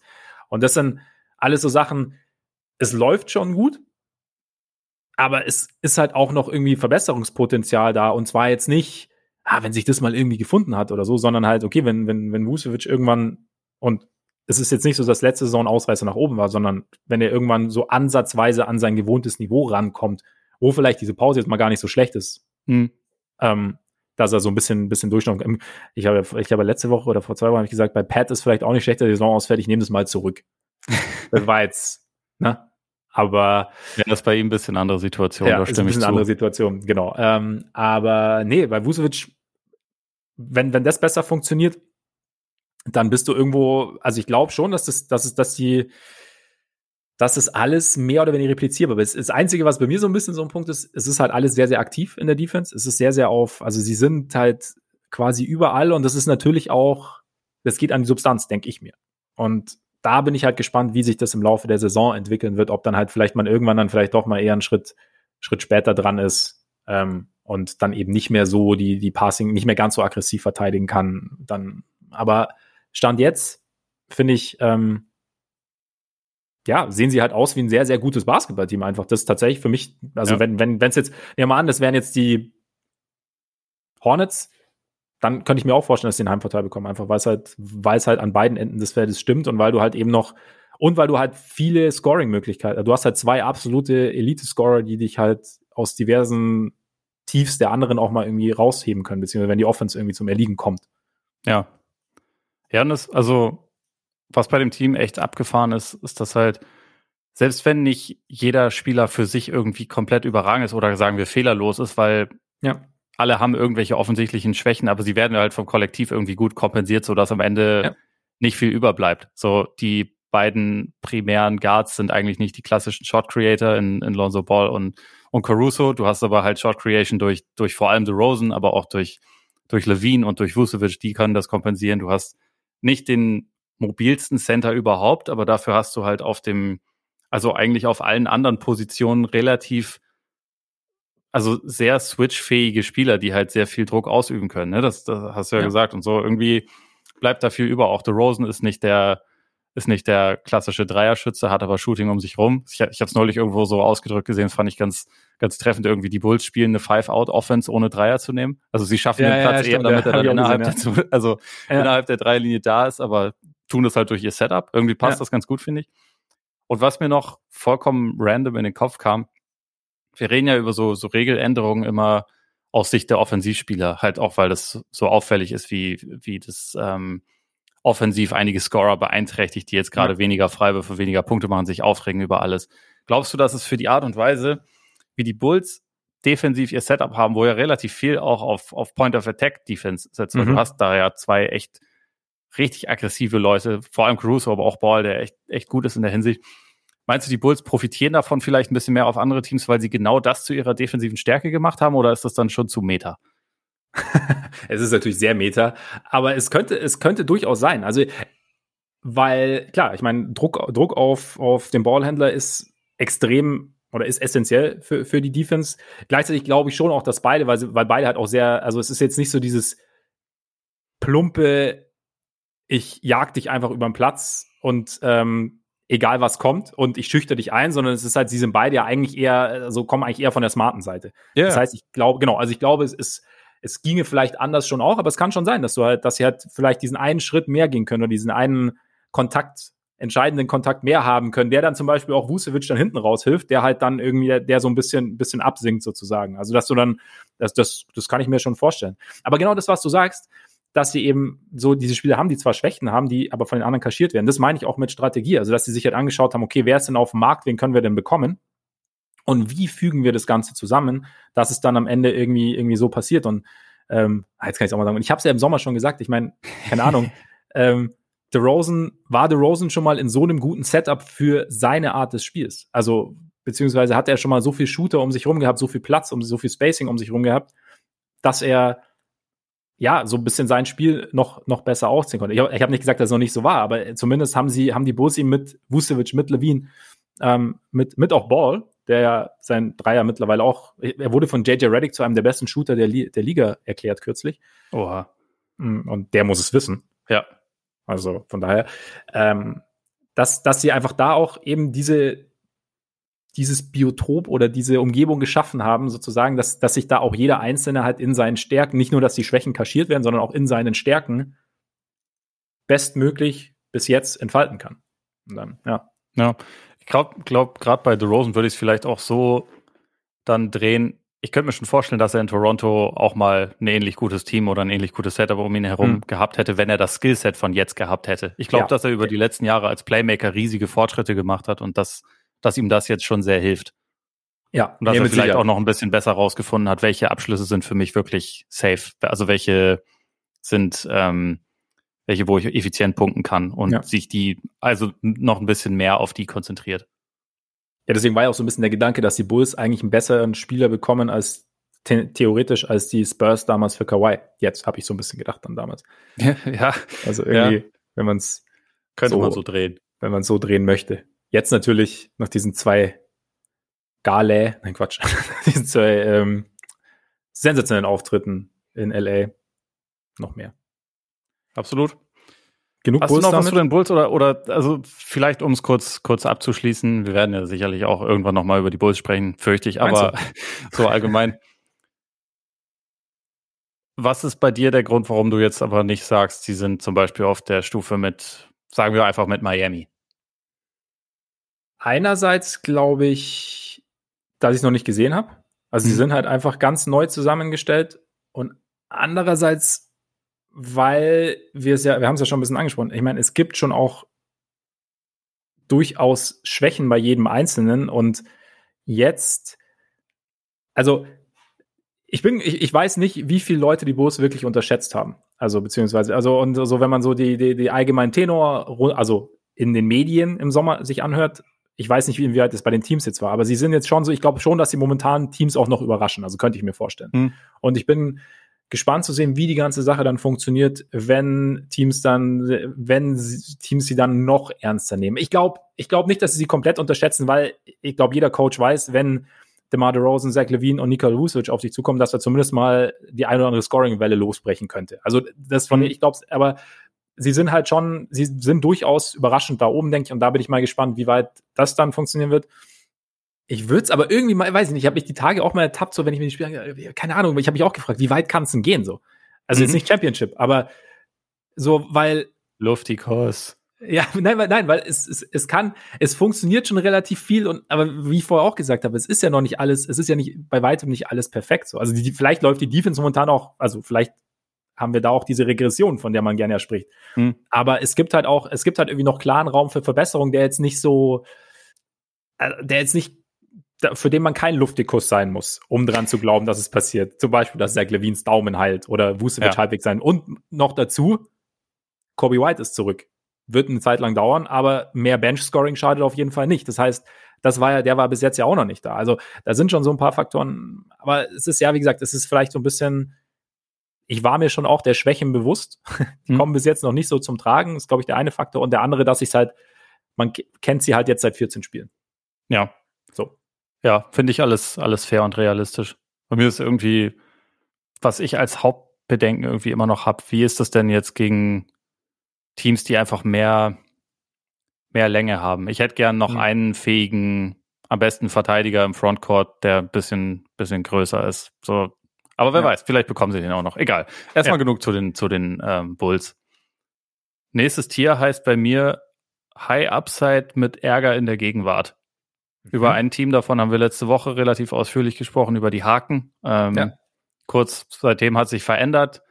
Die Andre Hunter ist jetzt zwei Monate raus mit einer Handgelenksverletzung. Ähm, ich meine, für ihn ist das natürlich scheiße, zumal er letzte Saison schon echt große Teile der Saison verpasst ja. hat. Aber wir haben letzte Woche auch irgendwie beide so ein bisschen den Eindruck gehabt, vielleicht sind, haben sie gerade auch ein bisschen zu viele Leute, um mhm. ihre Rotation sinnvoll zu bestücken, wie wir hier in Bremen sagen. Ja. Ähm, und deswegen weiß ich nicht, ob es kurzfristig schlimm ist oder ob es kurzfristig nicht vielleicht sogar ein bisschen hilft, ein paar Sachen zu lösen. Also zwar halt ähm, Kevin Hurter in der, in der Starting Five, den ich da eigentlich ganz gut aufgehoben finde, weil er halt so ein Connector ist. Also der, mhm.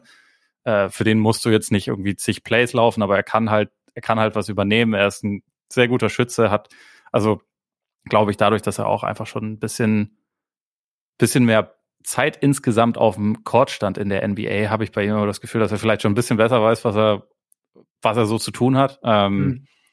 Die Frage ist halt, was das für die dauerhafte Entwicklung bedeutet, weil ich nach wie vor von den Wings, die die Hawks so haben, also gerade von den jungen Wings, finde ich halt Hunter eigentlich schon am besten. Ja. Aber es ist halt die Frage, ob man das jetzt auch mal zu sehen bekommt. Also abgesehen vielleicht noch Bogdanovic kann man da ausklammern, der jetzt auch noch nicht den besten Saisonstart hatte, aber ähm, ja, erstmal ist das halt das Ding. Und trotzdem bin ich halt nach wie vor, wie gesagt, deswegen auch High Upside, äh, denke ich schon, dass die Hawks, ich glaube, die werden einen Teil ihrer Probleme zumindest gelöst bekommen und dann auch wieder ein ziemlich gutes Team sein irgendwann. Ja, wir haben uns ja letzte Woche im Endeffekt schon einig, dass wir uns im Prinzip, also dass es Probleme gibt, wie du jetzt gerade auch gesagt hast, also auch zum Beispiel Clint Capella, der noch nicht ganz fit ist und dass es alles so ein bisschen holpriger ist, als sich alle, als sich alle vorgestellt haben. Aber dass wir uns Stand jetzt noch mal keine Sorgen machen, ähm, gut, jetzt haben sie auch die letzten beiden gewonnen. Einerseits gegen die Bucks und gegen die Magic. Ja. Gegen die Magic kann man mal gewinnen. Ja, gegen ähm, die Bucks ohne das halbe Team kann man auch mal gewinnen. Kann man auch Aber mal gewinnen. Es ist trotzdem genau. gut, dass sie es gemacht haben ja, und, eben, und Trey war zumindest richtig gut in dem Spiel. Genau, also es ist auch nicht selbstverständlich gewesen. Und also grundsätzlich haben wir auch letzte Woche schon gesagt, das war ja auch das Spiel gegen die Warriors, das sie halt verloren haben, weil Kollege Curry da ganz solide unterwegs war. Aber, aber Young kam ja auch so ein bisschen besser in die Saison, also was, auch was sein Shooting anging. Und ähm, von daher, ja, bin ich, bin ich ähnlich. Also ich, die Hawks sind für mich noch, noch lang nicht, noch lange nicht abgeschrieben, sagen wir es mal so. Nicht abgehakt? so ist es. So ist es. Wäre wär eigentlich einer für mich als Luftikus gewesen, ne? Eben. Ja, eigentlich Eben. schon. Aber ich finde schön, dass, dass das auch so ein bisschen auf dich abfärbt. Abgehaucht. Ja. äh, Team 2 ja. in dem Tier sind die Celtics. Über die haben wir mhm. wiederum vor zwei Wochen auch ein bisschen ausführlicher gesprochen. Ähm, deswegen fange ich jetzt nicht mit der Geschichte von vorne an, aber ja. also was, was relativ positiv ist, dass jetzt über die letzten zwei Wochen haben sie die beste Defense der NBA. Äh, das, ist, das ist nicht schlecht. 5-2 auch in dem Stretch. Es hätte, es hätte auch 6-1 sein können, wenn man nicht äh, gegen das Monstrum namens Evan Mobley gespielt hätte und wieder eine absolut beschissene Crunch-Time gegen ein Team ja. gespielt hätte gegen Cleveland, dann wäre es halt 6-1. Es ist nach wie vor, finde ich, offensiv echt ein Gewürge. Also jetzt, wo Brown ähm, halt ausfällt, hängt deutlich mehr an Schröder. Meiner Meinung nach gerade ein bisschen zu viel. Mhm. Ich find, also gerade auch, ich finde Schröder ist wirklich perfekt als Six-Man, weil er als Starter einfach, er ist als Point Guard ein bisschen zu sehr auf den eigenen Wurf bedacht. Ich würde auch sagen, dass ein, ein dass es eigentlich ein großes Missverständnis ist, dass Schröder als Point Guard firmiert, weil er ist halt eigentlich wirklich mehr ein, ein Scoring Guard und ja. in der Rolle ist er auch wertvoll, aber momentan macht er da halt ein bisschen bisschen mehr, als es, glaube ich, ideal ist. Aber das, das liefert er zumindest mal ab. Sorry, das NBA Overtime habe ich vor kurz gesehen auf, auf Instagram. Die haben irgendwie auch so ein Stat, dass er, glaube ich, momentan mehr Turnover hat als Assists oder irgendwie so pro Spiel. Kann gut Also sein. in diesem Stretch momentan, also seit Brown raus ist, irgendwie. Aber ja. Ja. Und trotzdem, er hat, er hat halt auch äh, schon ein, zwei Spiele am Ende irgendwie mitentschieden, die sie ohne ihn nicht gewonnen hätten. Ja. Also, war, also weil halt Tatum einen momentan auch weiterhin fertig macht, der äh, einfach in den meisten Spielen seinen, Wurf, seinen Wurf nicht hat. Aber sollen wir Tipps abgeben? Eigentlich, Entschuldigung, wenn ich nochmal unterbreche, sollen wir Tipps abgeben, wer zuerst einen Wurf findet, Tatum oder, oder Vucevic? Weiß nicht, sollen wir da irgendwie. Ja, ich meine, Tatum hat einerseits den Vorteil, dass er momentan spielt, im Gegensatz zu Vucevic, aber Vucevic kann üben. Hat's ihm nicht Vucevic kann üben.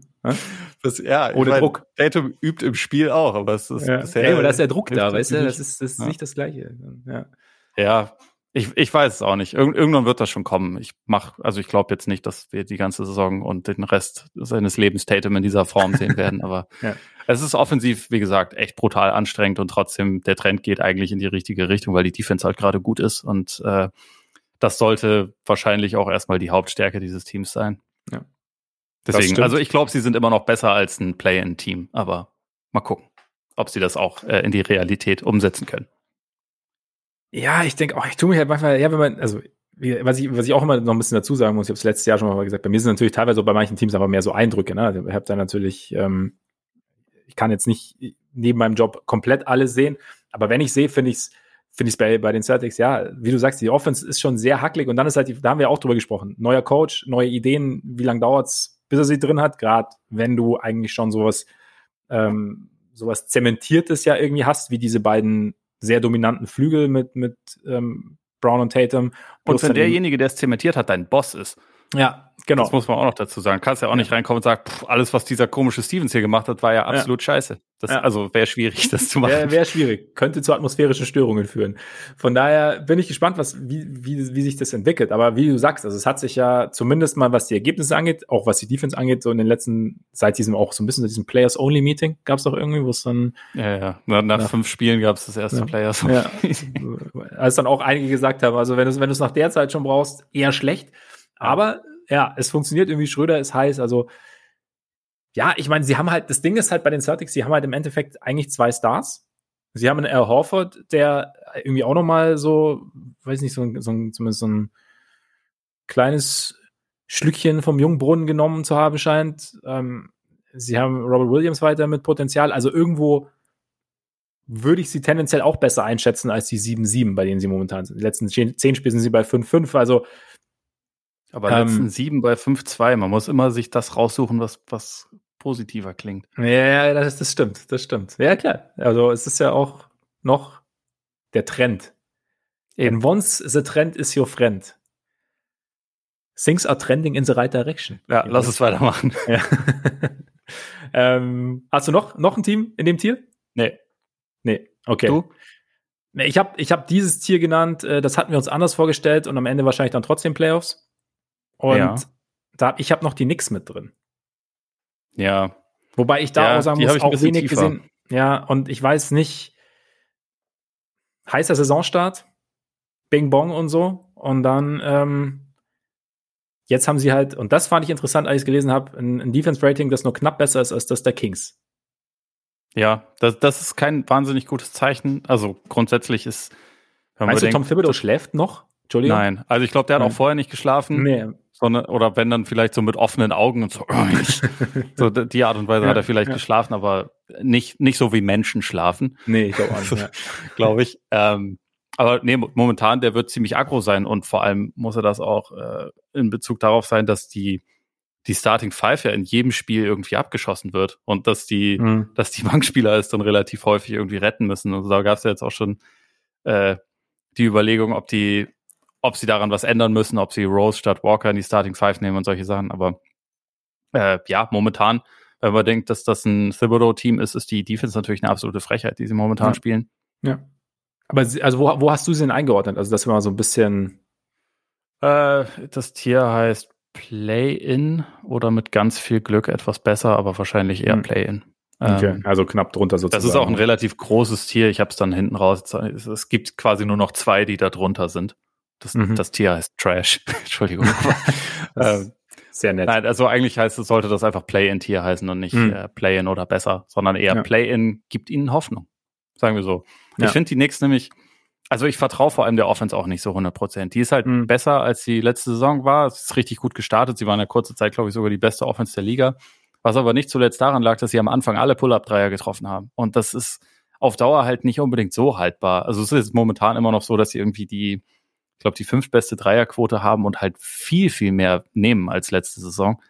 Und sie haben schon ein paar gute Schützen im Team, aber ich bin mir jetzt nicht so sicher, ob das halt auf, ob das auf Dauer dabei bleiben kann. Und sie sind halt mit ihrem Starting Backcourt, Walker, Fournier, schon ziemlich auch von Pull-Up-Jumpern abhängig, zumal mhm. man mit Randall ja auch noch jemanden hat, der über die letzten, ja. über die letzte Saison sich dort halt sehr drauf konzentriert hat. Ich bin mir halt irgendwie nicht ganz so sicher, wie das dauerhaft zusammenpasst. Und was mein, ich habe jetzt auch nicht alle nix Spiele gesehen bisher, sondern eher ein paar, aber da hatte ich tatsächlich auch häufig den Eindruck, dass irgendwie so ein fast ein Energieschub durch die Mannschaft kommt, wenn halt die, wenn halt die Bank reinkommt. Ich finde, äh, du weißt, dass ich nicht der allergrößte Freund von Derrick Rose bin, aber ich finde, dass der halt irgendwie ein etwas dynamischeres Team momentan einfach anleitet, wenn er, wenn mhm. er drauf kommt.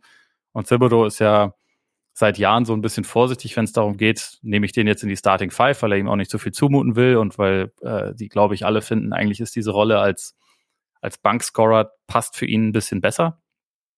Aber es ist schon eklatant. Also bisher ist er irgendwie ich habe jetzt nicht mehr die aktuellen Zahlen dafür auf dem Schirm, aber vor ein paar Tagen war es irgendwie so, dass die Starting Five der Nix irgendwie bei minus 16 Net Rating war und die Bank aber sehr positiv eigentlich abgeschnitten hat. Also es ist so, so ein bisschen, bisschen merkwürdige Diskrepanz. Vielleicht auch ein bisschen dem geschuldet, dass, dass äh, Nerlens Noel ja momentan ausfällt. Der wird der Defensive schon helfen, wenn er zurückkehrt. Mhm. Aber das alleine kannst du eigentlich auch nicht erklären.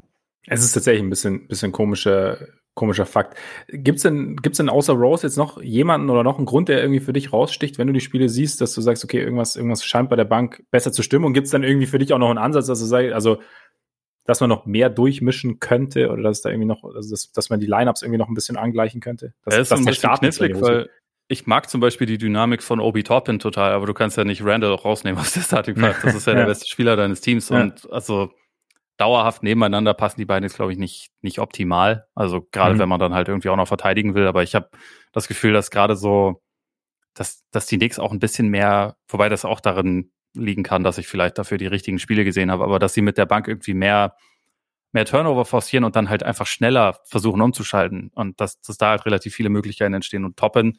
So vielleicht das Beste, was er bisher macht, offensiv ist halt, dass er, dass er rennt und dass er athletisch ist und dass er, ja.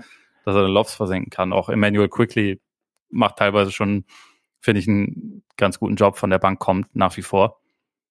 Aber ich weiß halt nicht so recht. Du hast halt auch in, in der Offseason, Walker ist der Hometown Hero. Du hast jetzt nicht mega viel Geld für ihn bezahlt, aber war ja schon irgendwie eine sehr große Verpflichtung, sage ich mal. Für Fournier hast du richtig viel Geld ausgegeben und man kann natürlich noch überlegen, ob man irgendwie Alex, Alec Burks statt Fournier in die Starting Five stellt, aber das, der, der löst ja jetzt auch nicht unbedingt mm. alle defensiven Probleme. Ja. So, also eigentlich gar nicht, glaube ich. Ja. Vielleicht ein bisschen besser, aber nicht viel besser. Und äh, von daher, ich weiß es auch nicht, aber ja, mal gucken. Das, das war für mich, weil, weil du sagst, so, Walker, der Hometown Hero, kam zurück. Also ich fand den Sommer, ich fand die Bewertung des Sommers der Knicks irgendwie interessant. Also weil sie waren letztes Jahr irgendwie schon ein gutes Team, aber man war sich trotz dieser guten Regular Season ja irgendwie noch nicht sicher, was sie jetzt genau sind. Also die erste Playoff-Runde war ja dann deutlich enttäuschender quasi als die Regular ja. Season. Und dann kam Fournier dazu, dann kam Walker dazu, die in der Theorie natürlich passen. Aber ich meine, bei Walker haben wir seit, seit Jahren diese Verletzungsproblematik. Und wie gesagt, du kennst ihn ja auch aus, irgendwie aus Boston. Und ich habe mir immer gefragt, okay, wie, wie viel besser sind sie denn jetzt? Also, in, wie gesagt, in der Theorie, ja, haben sie was dazu bekommen, aber wie funktioniert es dann am Ende? Und, und ob es dann nicht teilweise zu positiv gesehen wurde. Und jetzt, ich meine, keine Ahnung, wir sind jetzt halt so, es sind die ersten Saisonwochen. Wir sind jetzt gerade so, dass wir, ähm, dass die aktuelle Bilanz nicht mehr die letzte zehn Spiele Bilanz ist, sondern dass wir schon über die zehn Spiele sind quasi, dass man beides irgendwie nennen kann. Von daher kann da irgendwie vieles auch noch passieren. Ich bin da gerade bei Walker, bin ich halt schon gespannt, wie, wie, weit sich das halt einpendelt nach den letzten Jahren, in denen er halt. Ja, er ähm, kommt halt vor allem einfach nicht mehr, nicht mehr so richtig zum Korb und kommt nicht so leicht an Leuten vorbei. Mhm. Er hat halt immer noch diesen, dieses überragende Ballhandling und hat seinen Pull-Up-Jumper, aber er ist halt sehr davon abhängig und das war hinten raus in Boston schon ein Problem und ich glaube, dass das Problem ist jetzt nicht unbedingt weg. Auch wenn ja. er immer, er wird immer Spiele haben, die richtig gut sind und wo man denkt, das ist der, das ist der alte Kebab. Aber ich glaube, es ist halt schwerer, sich so konstant drauf zu verlassen, weil halt so ein gewisses Element von Explosivität nicht mehr so da ist, wie es mal da war. Er ist ja auch eigentlich richtig gut, ne? muss man ja nicht sagen. Also, wenn, ja. wenn fit. Also, ähm, nee, stimmt. Frage, über wen wir jetzt noch nicht gesprochen haben, das beste Team der Conference.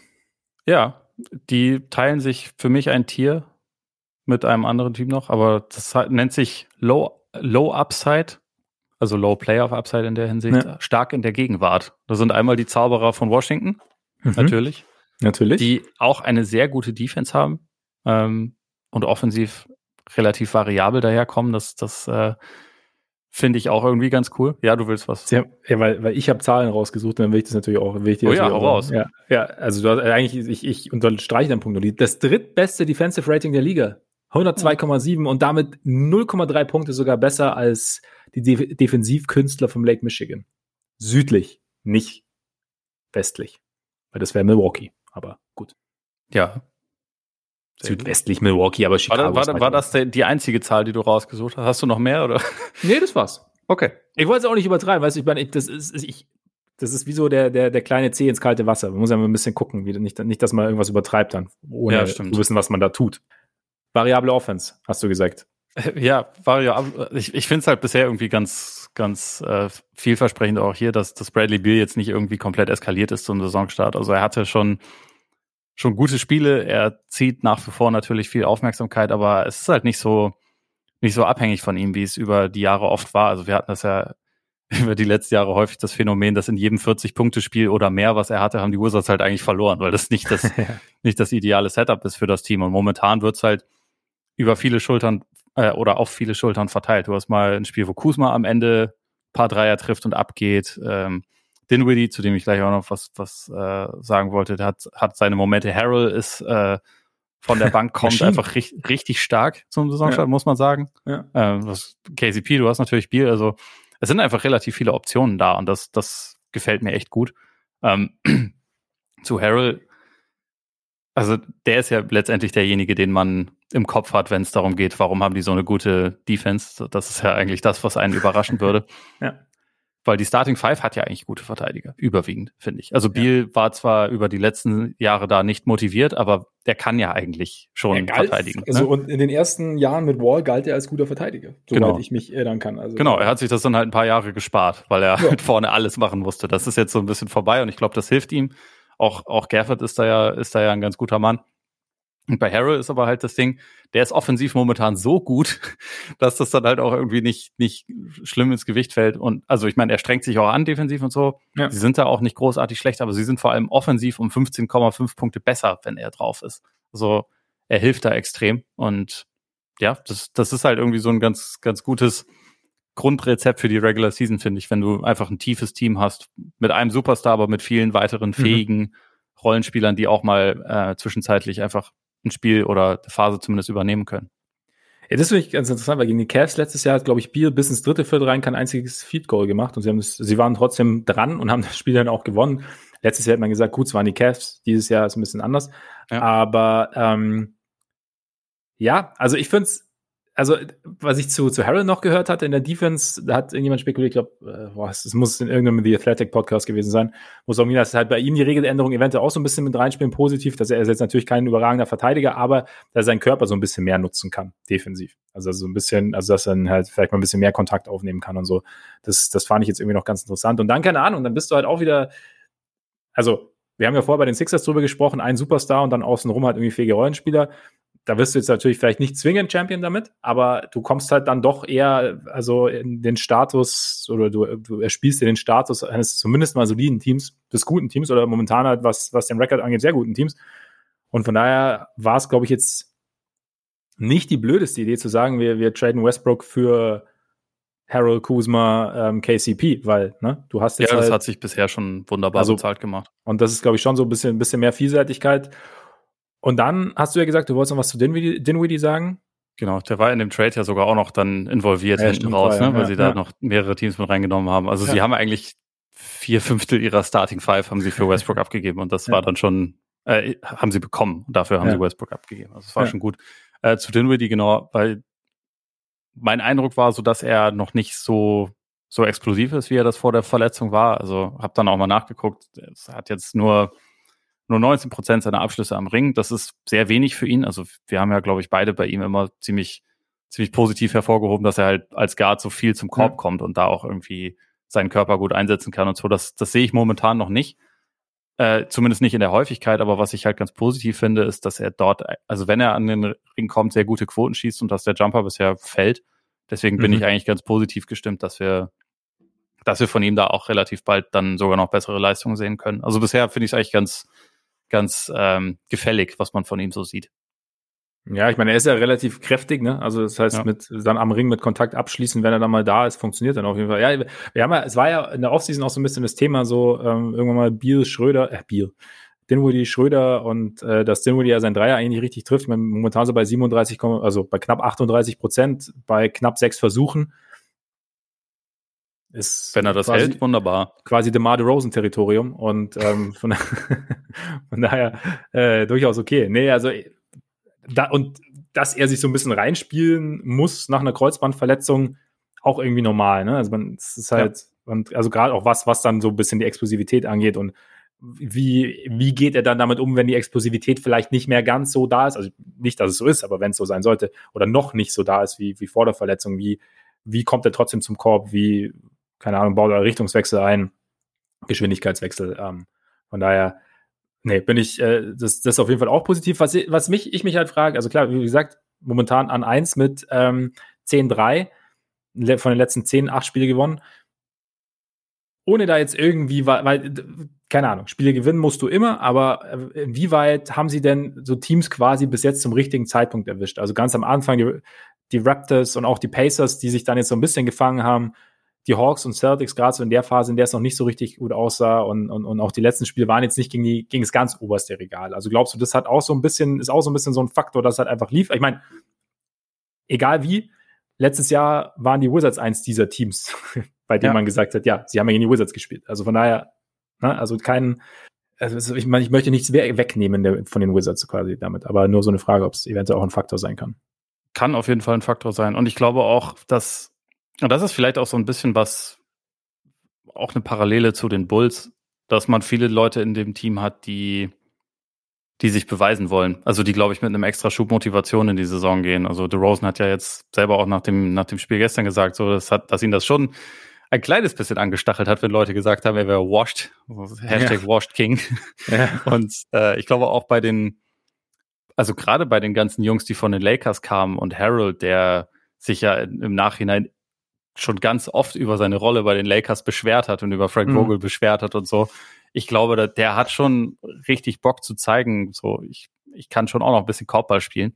Ich glaube, dass einige Teams gerade zum Saisonstart auch davon profitieren können, wenn, wenn halt mehrere davon zusammentreffen. Ja. Und ja. Äh, hinzu kommt neuer Coach, der offensichtlich auch ein paar ganz gute Ideen hat, äh, wie, er, wie er das Team gerade defensiv eingestellt hat. Mhm. Also schaut auch an Wes Anseld Jr. und dann kann er, also dann hilft das und der Spielplan hilft natürlich manchen Teams auch, aber das alte Klischee ist natürlich, man muss die Leute auch erstmal schlagen und das machen sie bisher und das ja, sieht gut aus. Und ich finde auch, also offensiv reißen sie jetzt äh, vom, vom Rating her bisher keine Bäume aus, sind da sogar eher mittelmäßig. Aber ich finde, sie haben manchmal so Possessions drin, wo ich denke so, hm, hier entsteht was, schön viel Ball rum, das gefällt mir. Und äh, mal gucken, ob sie das mit der Zeit sogar noch ein bisschen mehr vertiefen können. Also mhm. wenn sie noch ein bisschen, bisschen mehr halt einfach auch Raps zusammen haben. Ja, also bin ich auch gespannt. Und defensiv, glaube ich, kam jetzt gerade auch noch, habe ich auch letztens gehört, dass sie quasi wenige Eckendreier, mit die wenigsten Eckendreier zulassen, zulassen, den Ring gut beschützen und aber mit die meisten Midrange-Jumper erlauben, was ja Klingt gut. gegen die Bulls keine gute Idee ist, aber sonst ähm, durchaus dem Basketball anno 2021 entspricht. Also ja, wie du sagst, Wes Unser Jr. scheint da irgendwie auch einen, einen positiven Impact zu haben. Ja.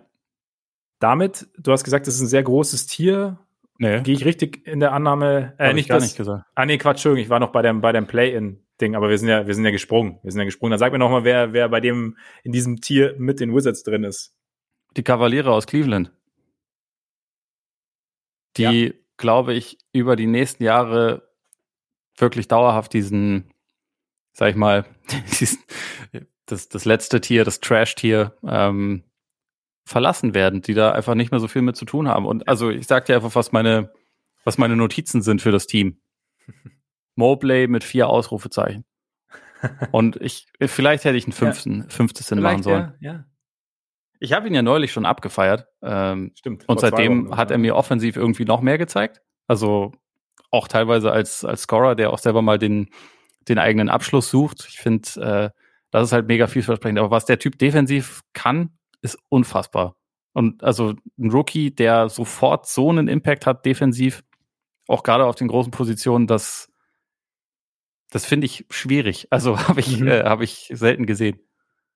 Ja, gerade auch, ich finde auch interessant mit den körperlichen Voraussetzungen, weil er halt so extrem lang ist und aber doch irgendwie schlaksig irgendwie, aber dass er halt dann trotzdem mal rausgehen kann, irgendwie an, an die Dreierlinie und da kleinere Spieler verteidigen kann und dann halt so diesen defensiven Anker im Verbund mit Jared Allen bilden kann, weil jetzt war letzte ja. Nacht, jetzt gegen die Celtics war er jetzt so ein bisschen, äh, war Allen ja raus, ver äh, nicht verletzt, krank. Ähm, normal krank, muss man ja heutzutage dazu sagen, kein, keine Protokolle notwendig.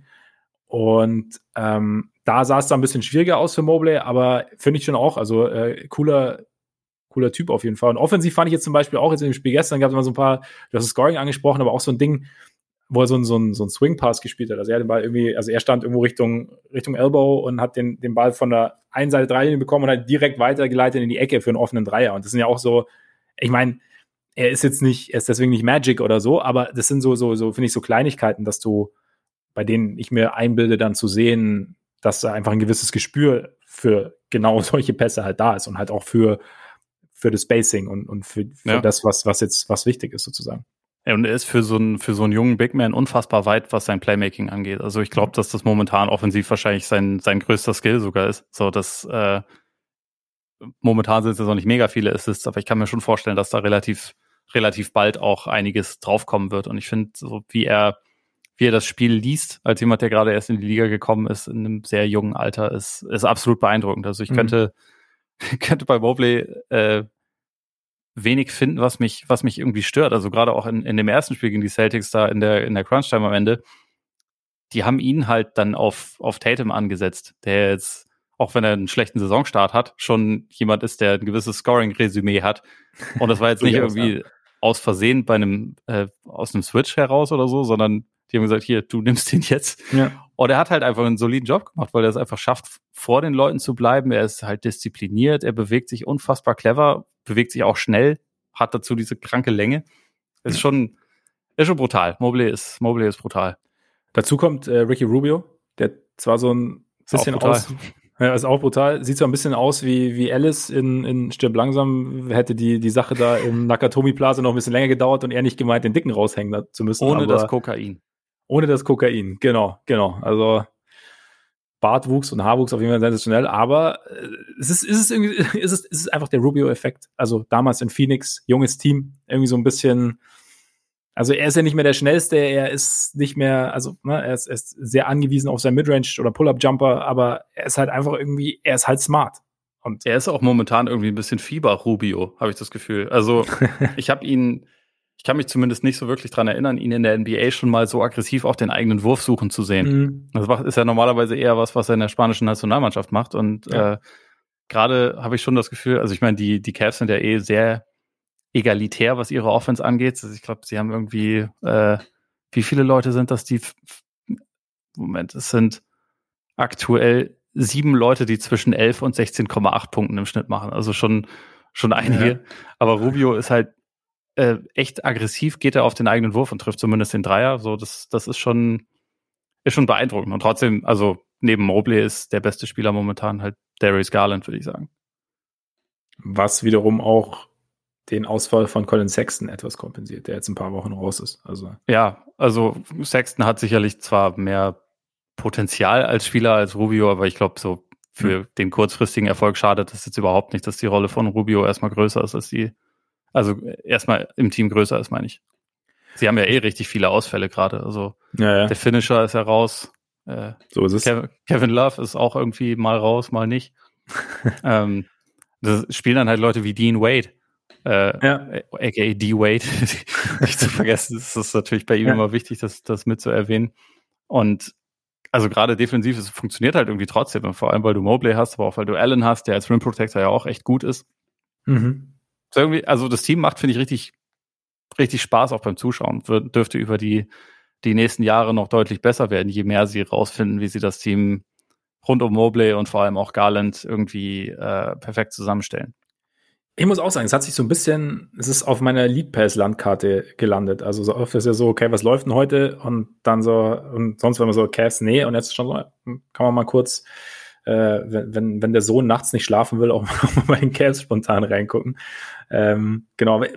Wie, wie siehst du noch ganz kurz, so die, die, diese Allen-Sache wurde ja, als er verlängert wurde, ich glaube, fünf Jahre, 100 Millionen, wenn ich mich jetzt nicht ganz täusche. Ich glaube auch, ja. Ja, war es war ja schon so ein bisschen Fragezeichen, okay, du hast Mobley gedraftet und jetzt ähm, holst dann auch noch Lauri hinten raus.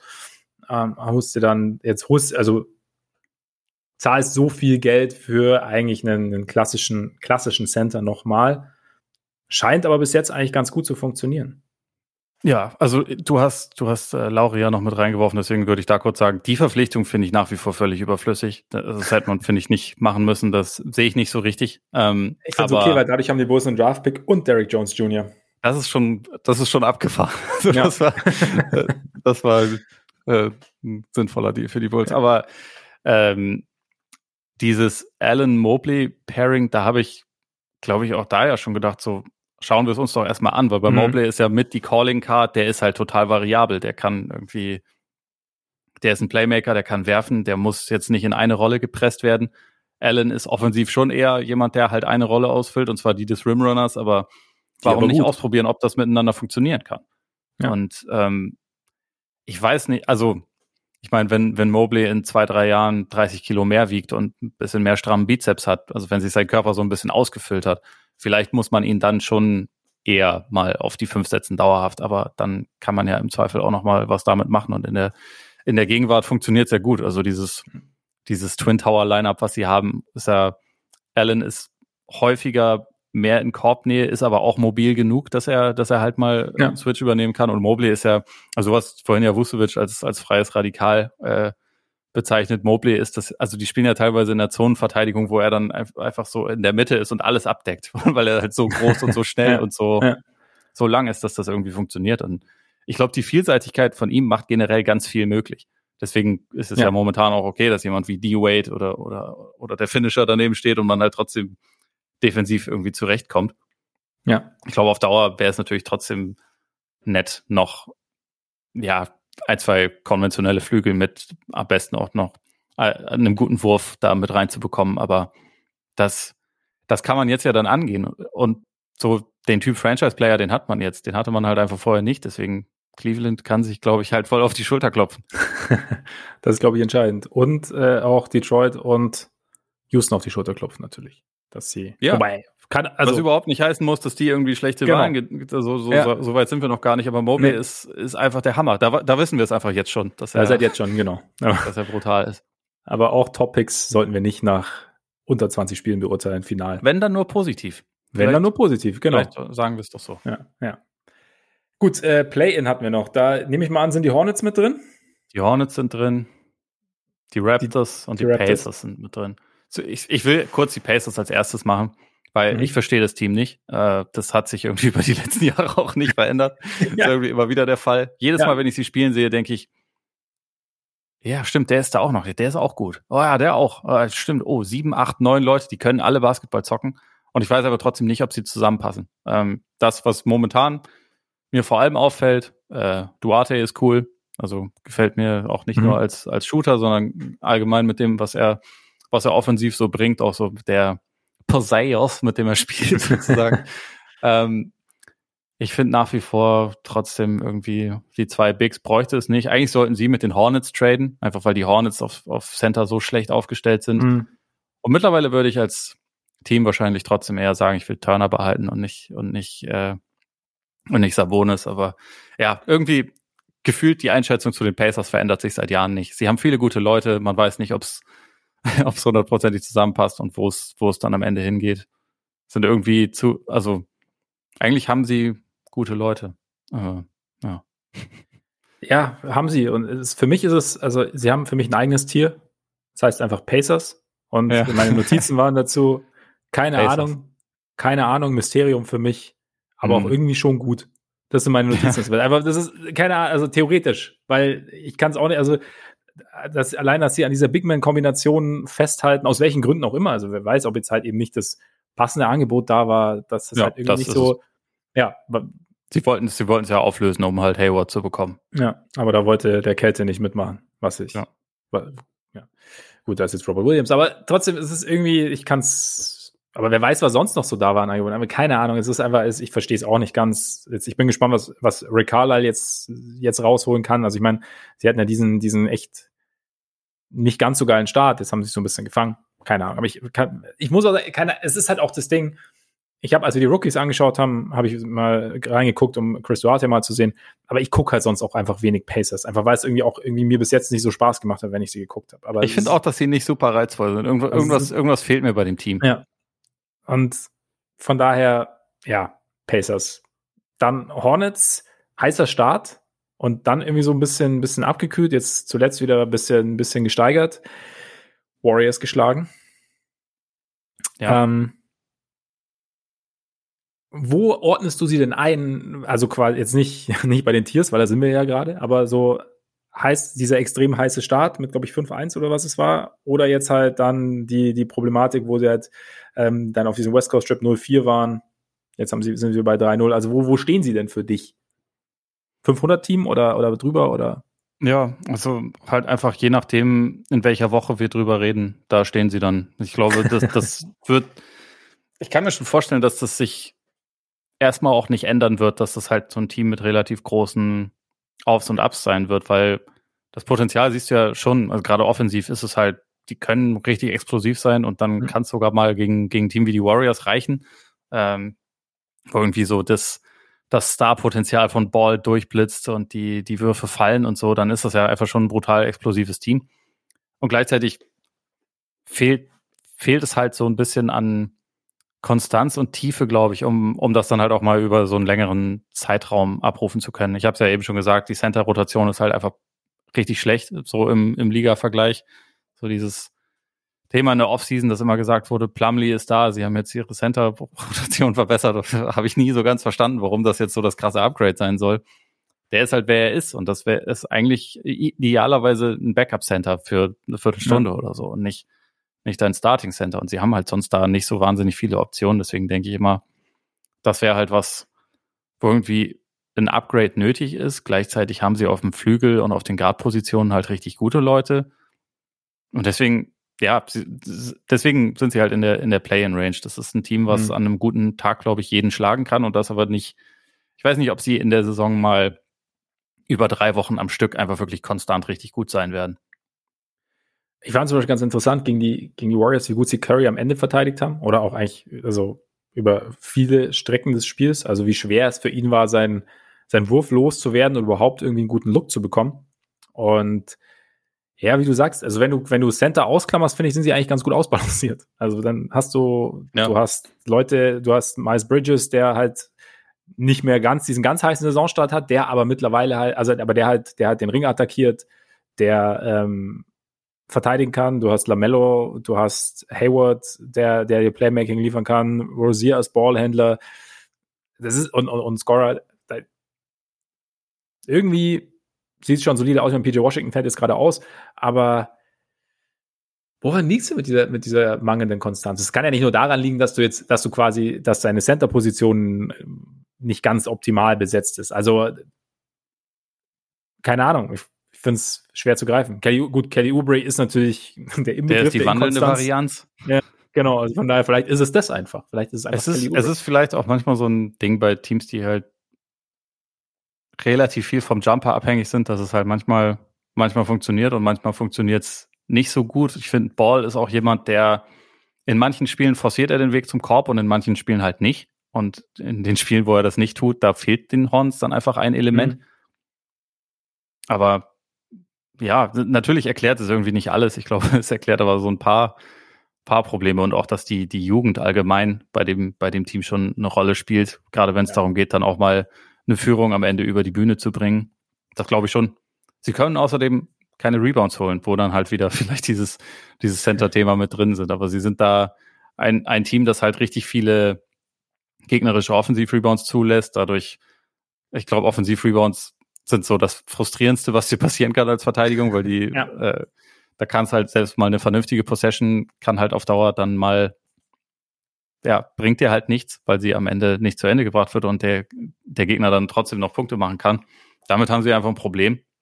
Ich weiß nicht, da kommt halt so ein bisschen was zusammen. Und wie gesagt, eigentlich sehe ich sie halt trotzdem positiv, weil sie, weil sie das Potenzial ja offensichtlich haben. Man sieht es ja in, in einigen Spielen. Ich glaube, ich glaub, es ist halt einfach momentan noch vielleicht ein bisschen zu abhängig von ein paar nicht ganz so stabilen Faktor.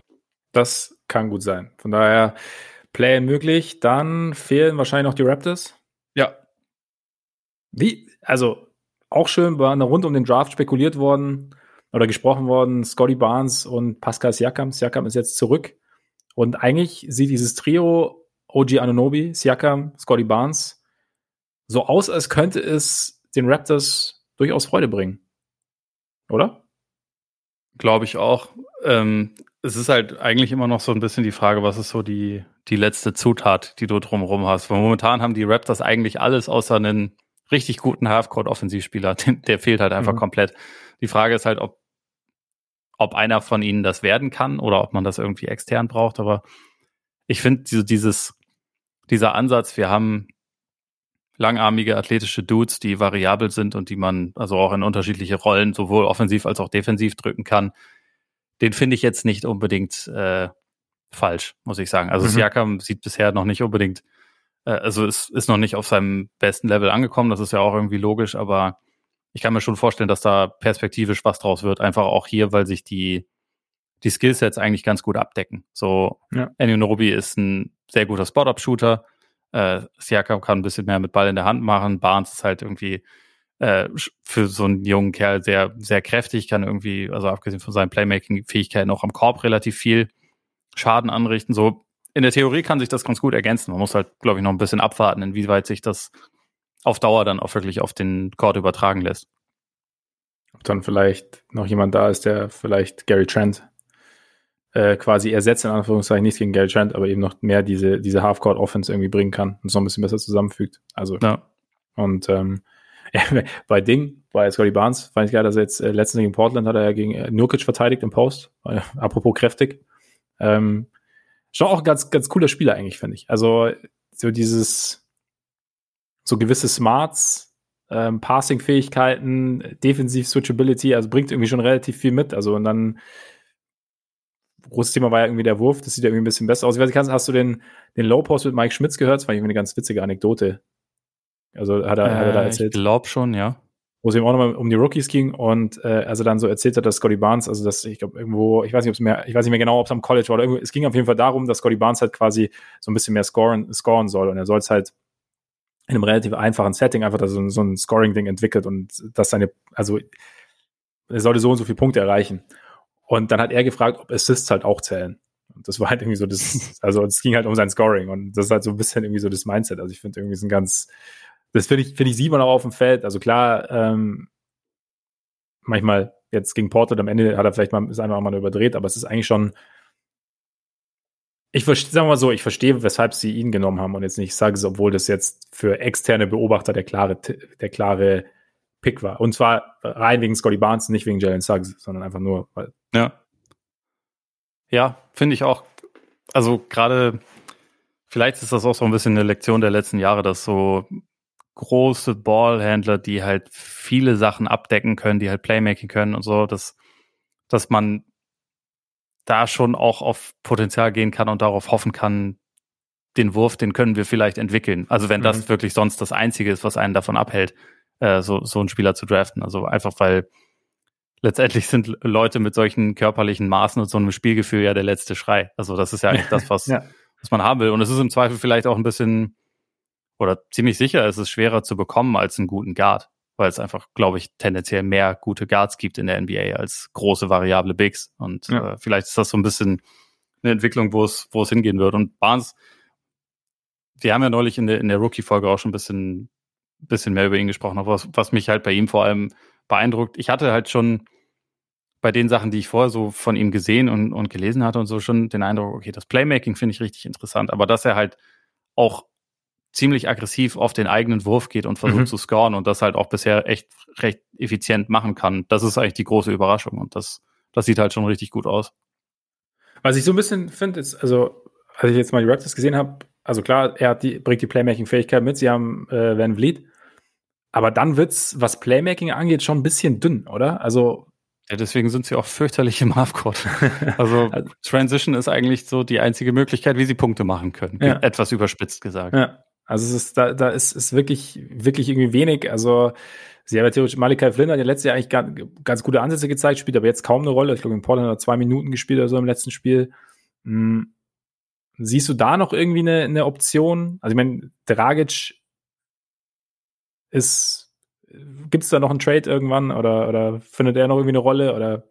Ich nehme schon an, dass man da noch, dass man da noch wahrscheinlich irgendwas was anderes machen wird mit ihm. So die jetzige Situation kann ja nicht wirklich zufriedenstellend eigentlich für, für alle sein. Auch, ja.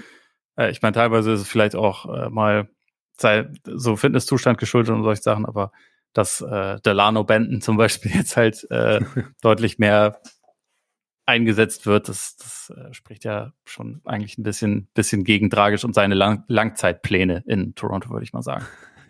Das, das auf jeden Fall, das auf jeden Fall. Aber das ist halt genau das Ding. Ich meine, im Endeffekt, das ist halt nicht, dass sie ähm, jetzt mit einem, mit einem zusätzlichen Playmaker dann irgendwie auf einmal in die Richtung Heimvorteil gehen würden. Aber so gefühlt ist halt eigentlich schon, eigentlich schon relativ viel da. Und es fehlt halt, du hast ja vorher schon so ein bisschen, ja. so ein bisschen so ein Bindeglied einfach irgendwo. Ja, dann, ich glaube, das, das Problem ist so, es ist eigentlich größer als ein Bindeglied. Also es müsste mhm. eigentlich eine Lösung, zumindest für die Offensive her, wie wäre es mit so jemandem wie Kawhi? Nein, also einfach jemanden, der, ja. der halt offensiv wirklich nochmal eigentlich eine ganz neue Dimension reinbringt. Und also den, den werden sie auch mit einem Dragic-Trade nicht bekommen, weil nee, aber Spieler ist, ist halt ja. nicht ganz so easy. Aber ich glaube, eigentlich hat man, man hat ein, man hat so ein Gerüst, wo aber halt eine sehr, sehr wichtige Zutat noch fehlt, glaube ja. ich, um halt ein gutes Offensivteam zu werden. Das auf jeden Fall. Also ich, ich glaube, es, vielleicht muss es auch in mehreren Schritten passieren. Also dass du jetzt halt erstmal schaust, dass du jemanden bekommst, der das Ganze ein bisschen zusammenführt, dass sich da dann gewisse, ähm, ja, diese berühmten Automatismen dann ein bisschen mehr entwickeln und dann vielleicht, dass du im nächsten Schritt, dass dann vielleicht nochmal irgendjemand anders dazukommt. Also, aber ja, dann sind wir quasi schon in den Niederungen angekommen, oder? Vergesse ich gerade irgendjemanden? Ich hoffe, ich vergesse niemanden. Nee. Vergesse niemanden mehr. Trifft sich auch gut.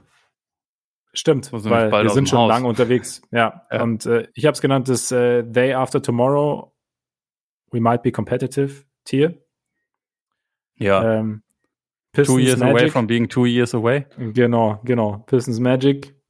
Pistons finde ich, kann man überhaupt noch nicht, kann ich, was heißt man, kann ich überhaupt noch nicht einschätzen. A, da sind wir wieder an dem Punkt, wenig gesehen. B, Kate Cunningham quasi Preseason mehr oder weniger verpasst. Plus ähm, Saisonstart verpasst oder was heißt Preseason verpasst, aber wenig, also verletzt ähm, und ähm, dann Start der Saison verpasst, kommt jetzt irgendwie rein, findet seinen Wurf noch nicht, findet langsam ein bisschen besser rein und ähm, ja, was macht man sonst so aus den Pistons? Einfach abwarten, wie Kate, Kate weiterhin vertrauen und schauen, dass, dass da irgendwas zusammenwächst.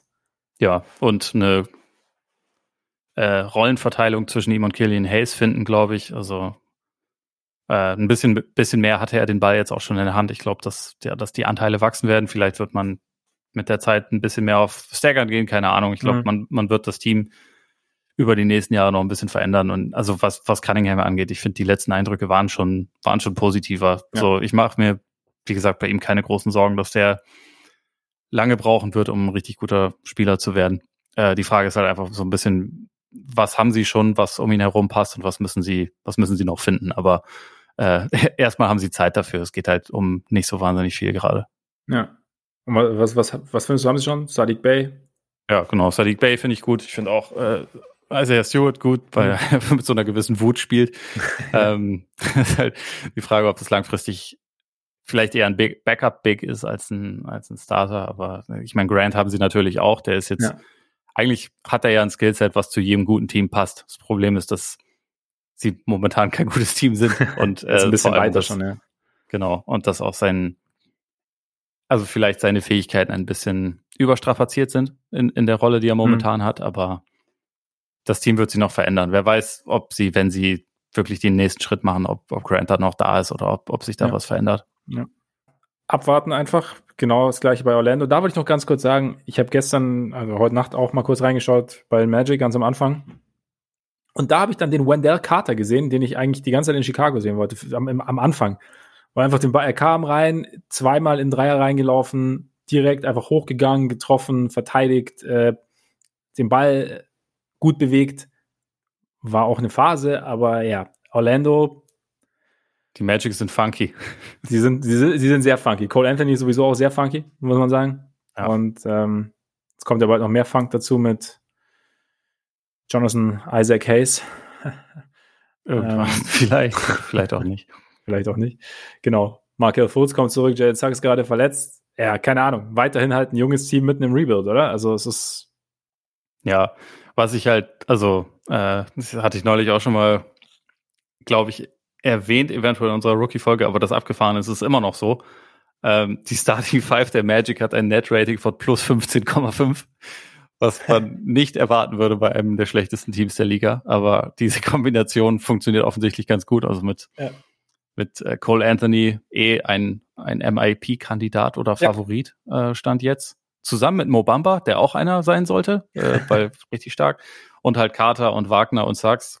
Dieses Lineup funktioniert brutal gut bisher. Es ist so, so ein bisschen schockierend, aber es fehlt halt insgesamt, glaube ich, äh, noch, noch zu viel, um jetzt irgendwie äh, wirklich ein kompetitives Team zu sein. Ja. Erstmal ist das ja trotzdem trotzdem ganz vielversprechend und so die Entwicklung der, der jungen Spieler ist ganz gut und mal schauen, in welche Richtung sich das Team entwickelt. Also ich weiß jetzt zum Beispiel nicht, wie sich die Rolle von von Wagner und auch von, von Carter potenziell verändern werden, wenn, wenn Isaac dann irgendwie zurückkehrt und auch wie, ja. wie Michael Fultz in das Fultz, Team dann ja. reintegriert wird, wenn es soweit ist. Wie auf Dauer die Rollenverteilung zwischen Cole Anthony und Jalen Sachs ist und so. Aber das sind alles Sachen, die werden sich jetzt über, über die nächsten Monate und Jahre halt irgendwie rausfinden lassen. Währenddessen sind die Magic auf jeden Fall gut aufgehoben da unten in, in dem Tier, in dem sie sind. Es ist das, das klassische Bild als Rebuilds. Du hast äh, ja. sehr, sehr viele Teile, was ja Teile klingt, sehr viele Spieler und schaust dann einfach, wie es zusammenpasst, wer wie mit wem zusammenpasst und dann. Genau, und sie haben weiter. aber zumindest auch ein paar Teile, die wirklich vielversprechend sind. Das, ja. ist, das ist ja schon mal, finde ich. Ja. Also, ich sehe sie jetzt positiver, als ich sie vor dem Start der Saison gesehen habe, glaube ich. Ja, also ich meine, wir haben über Franz Wagner haben wir auch schon ausführlich gesprochen, eben in der Rookie-Folge und ähm, ja, eben Carter. Ich freue mich, dass er so ein bisschen, also einen Ort findet, an dem er ein bisschen besser angekommen ist bis jetzt als bei den Bulls. Und da ist, und, und Anthony, es ist Potenzial da und mal schauen, was dann passiert, wie es dann weitergeht, ja. wenn die anderen zurückkommen. Dann haben wir es geschafft. Knapp zwei Stunden Eastern Conference. Ohne die Bulls wären wir vielleicht mit einer Stunde rausgekommen, aber so war es halt, ne? Mussten wir. Das Gute ist, die Hälfte wird ja noch rausgeschnitten. Bei den anderen Teams. Gut, äh, dann bedanken wir uns an dieser Stelle recht herzlich für eure Aufmerksamkeit. Vielen Dank, dass ihr dabei wart. Sehr schön, dass ihr dabei wart. Und sollte es das erste Mal gewesen sein, natürlich wie immer der Hinweis, dass ihr uns sehr gerne abonnieren könnt. Das geht natürlich bei Apple Podcasts. Hinterlasst uns da auch gerne Rezensionen. Das geht bei Spotify, bei Deezer, bei Amazon Music, bei Google Podcasts, überall, wo ihr so zuhört. Und folgt uns auch gerne auf Twitter, Instagram und Facebook Schreibt uns da auch gerne an, wenn ihr Lust habt und schaut mal bei Patreon vorbei vielleicht. Da könnte, vielleicht geht da diese Woche noch was. Ähm, es geht auf jeden Fall regelmäßig was. Und jetzt würde ich sagen, genießt euren Tag, euren Abend, euren Morgen und bis bald hoffentlich. Reingehauen. Reingehauen.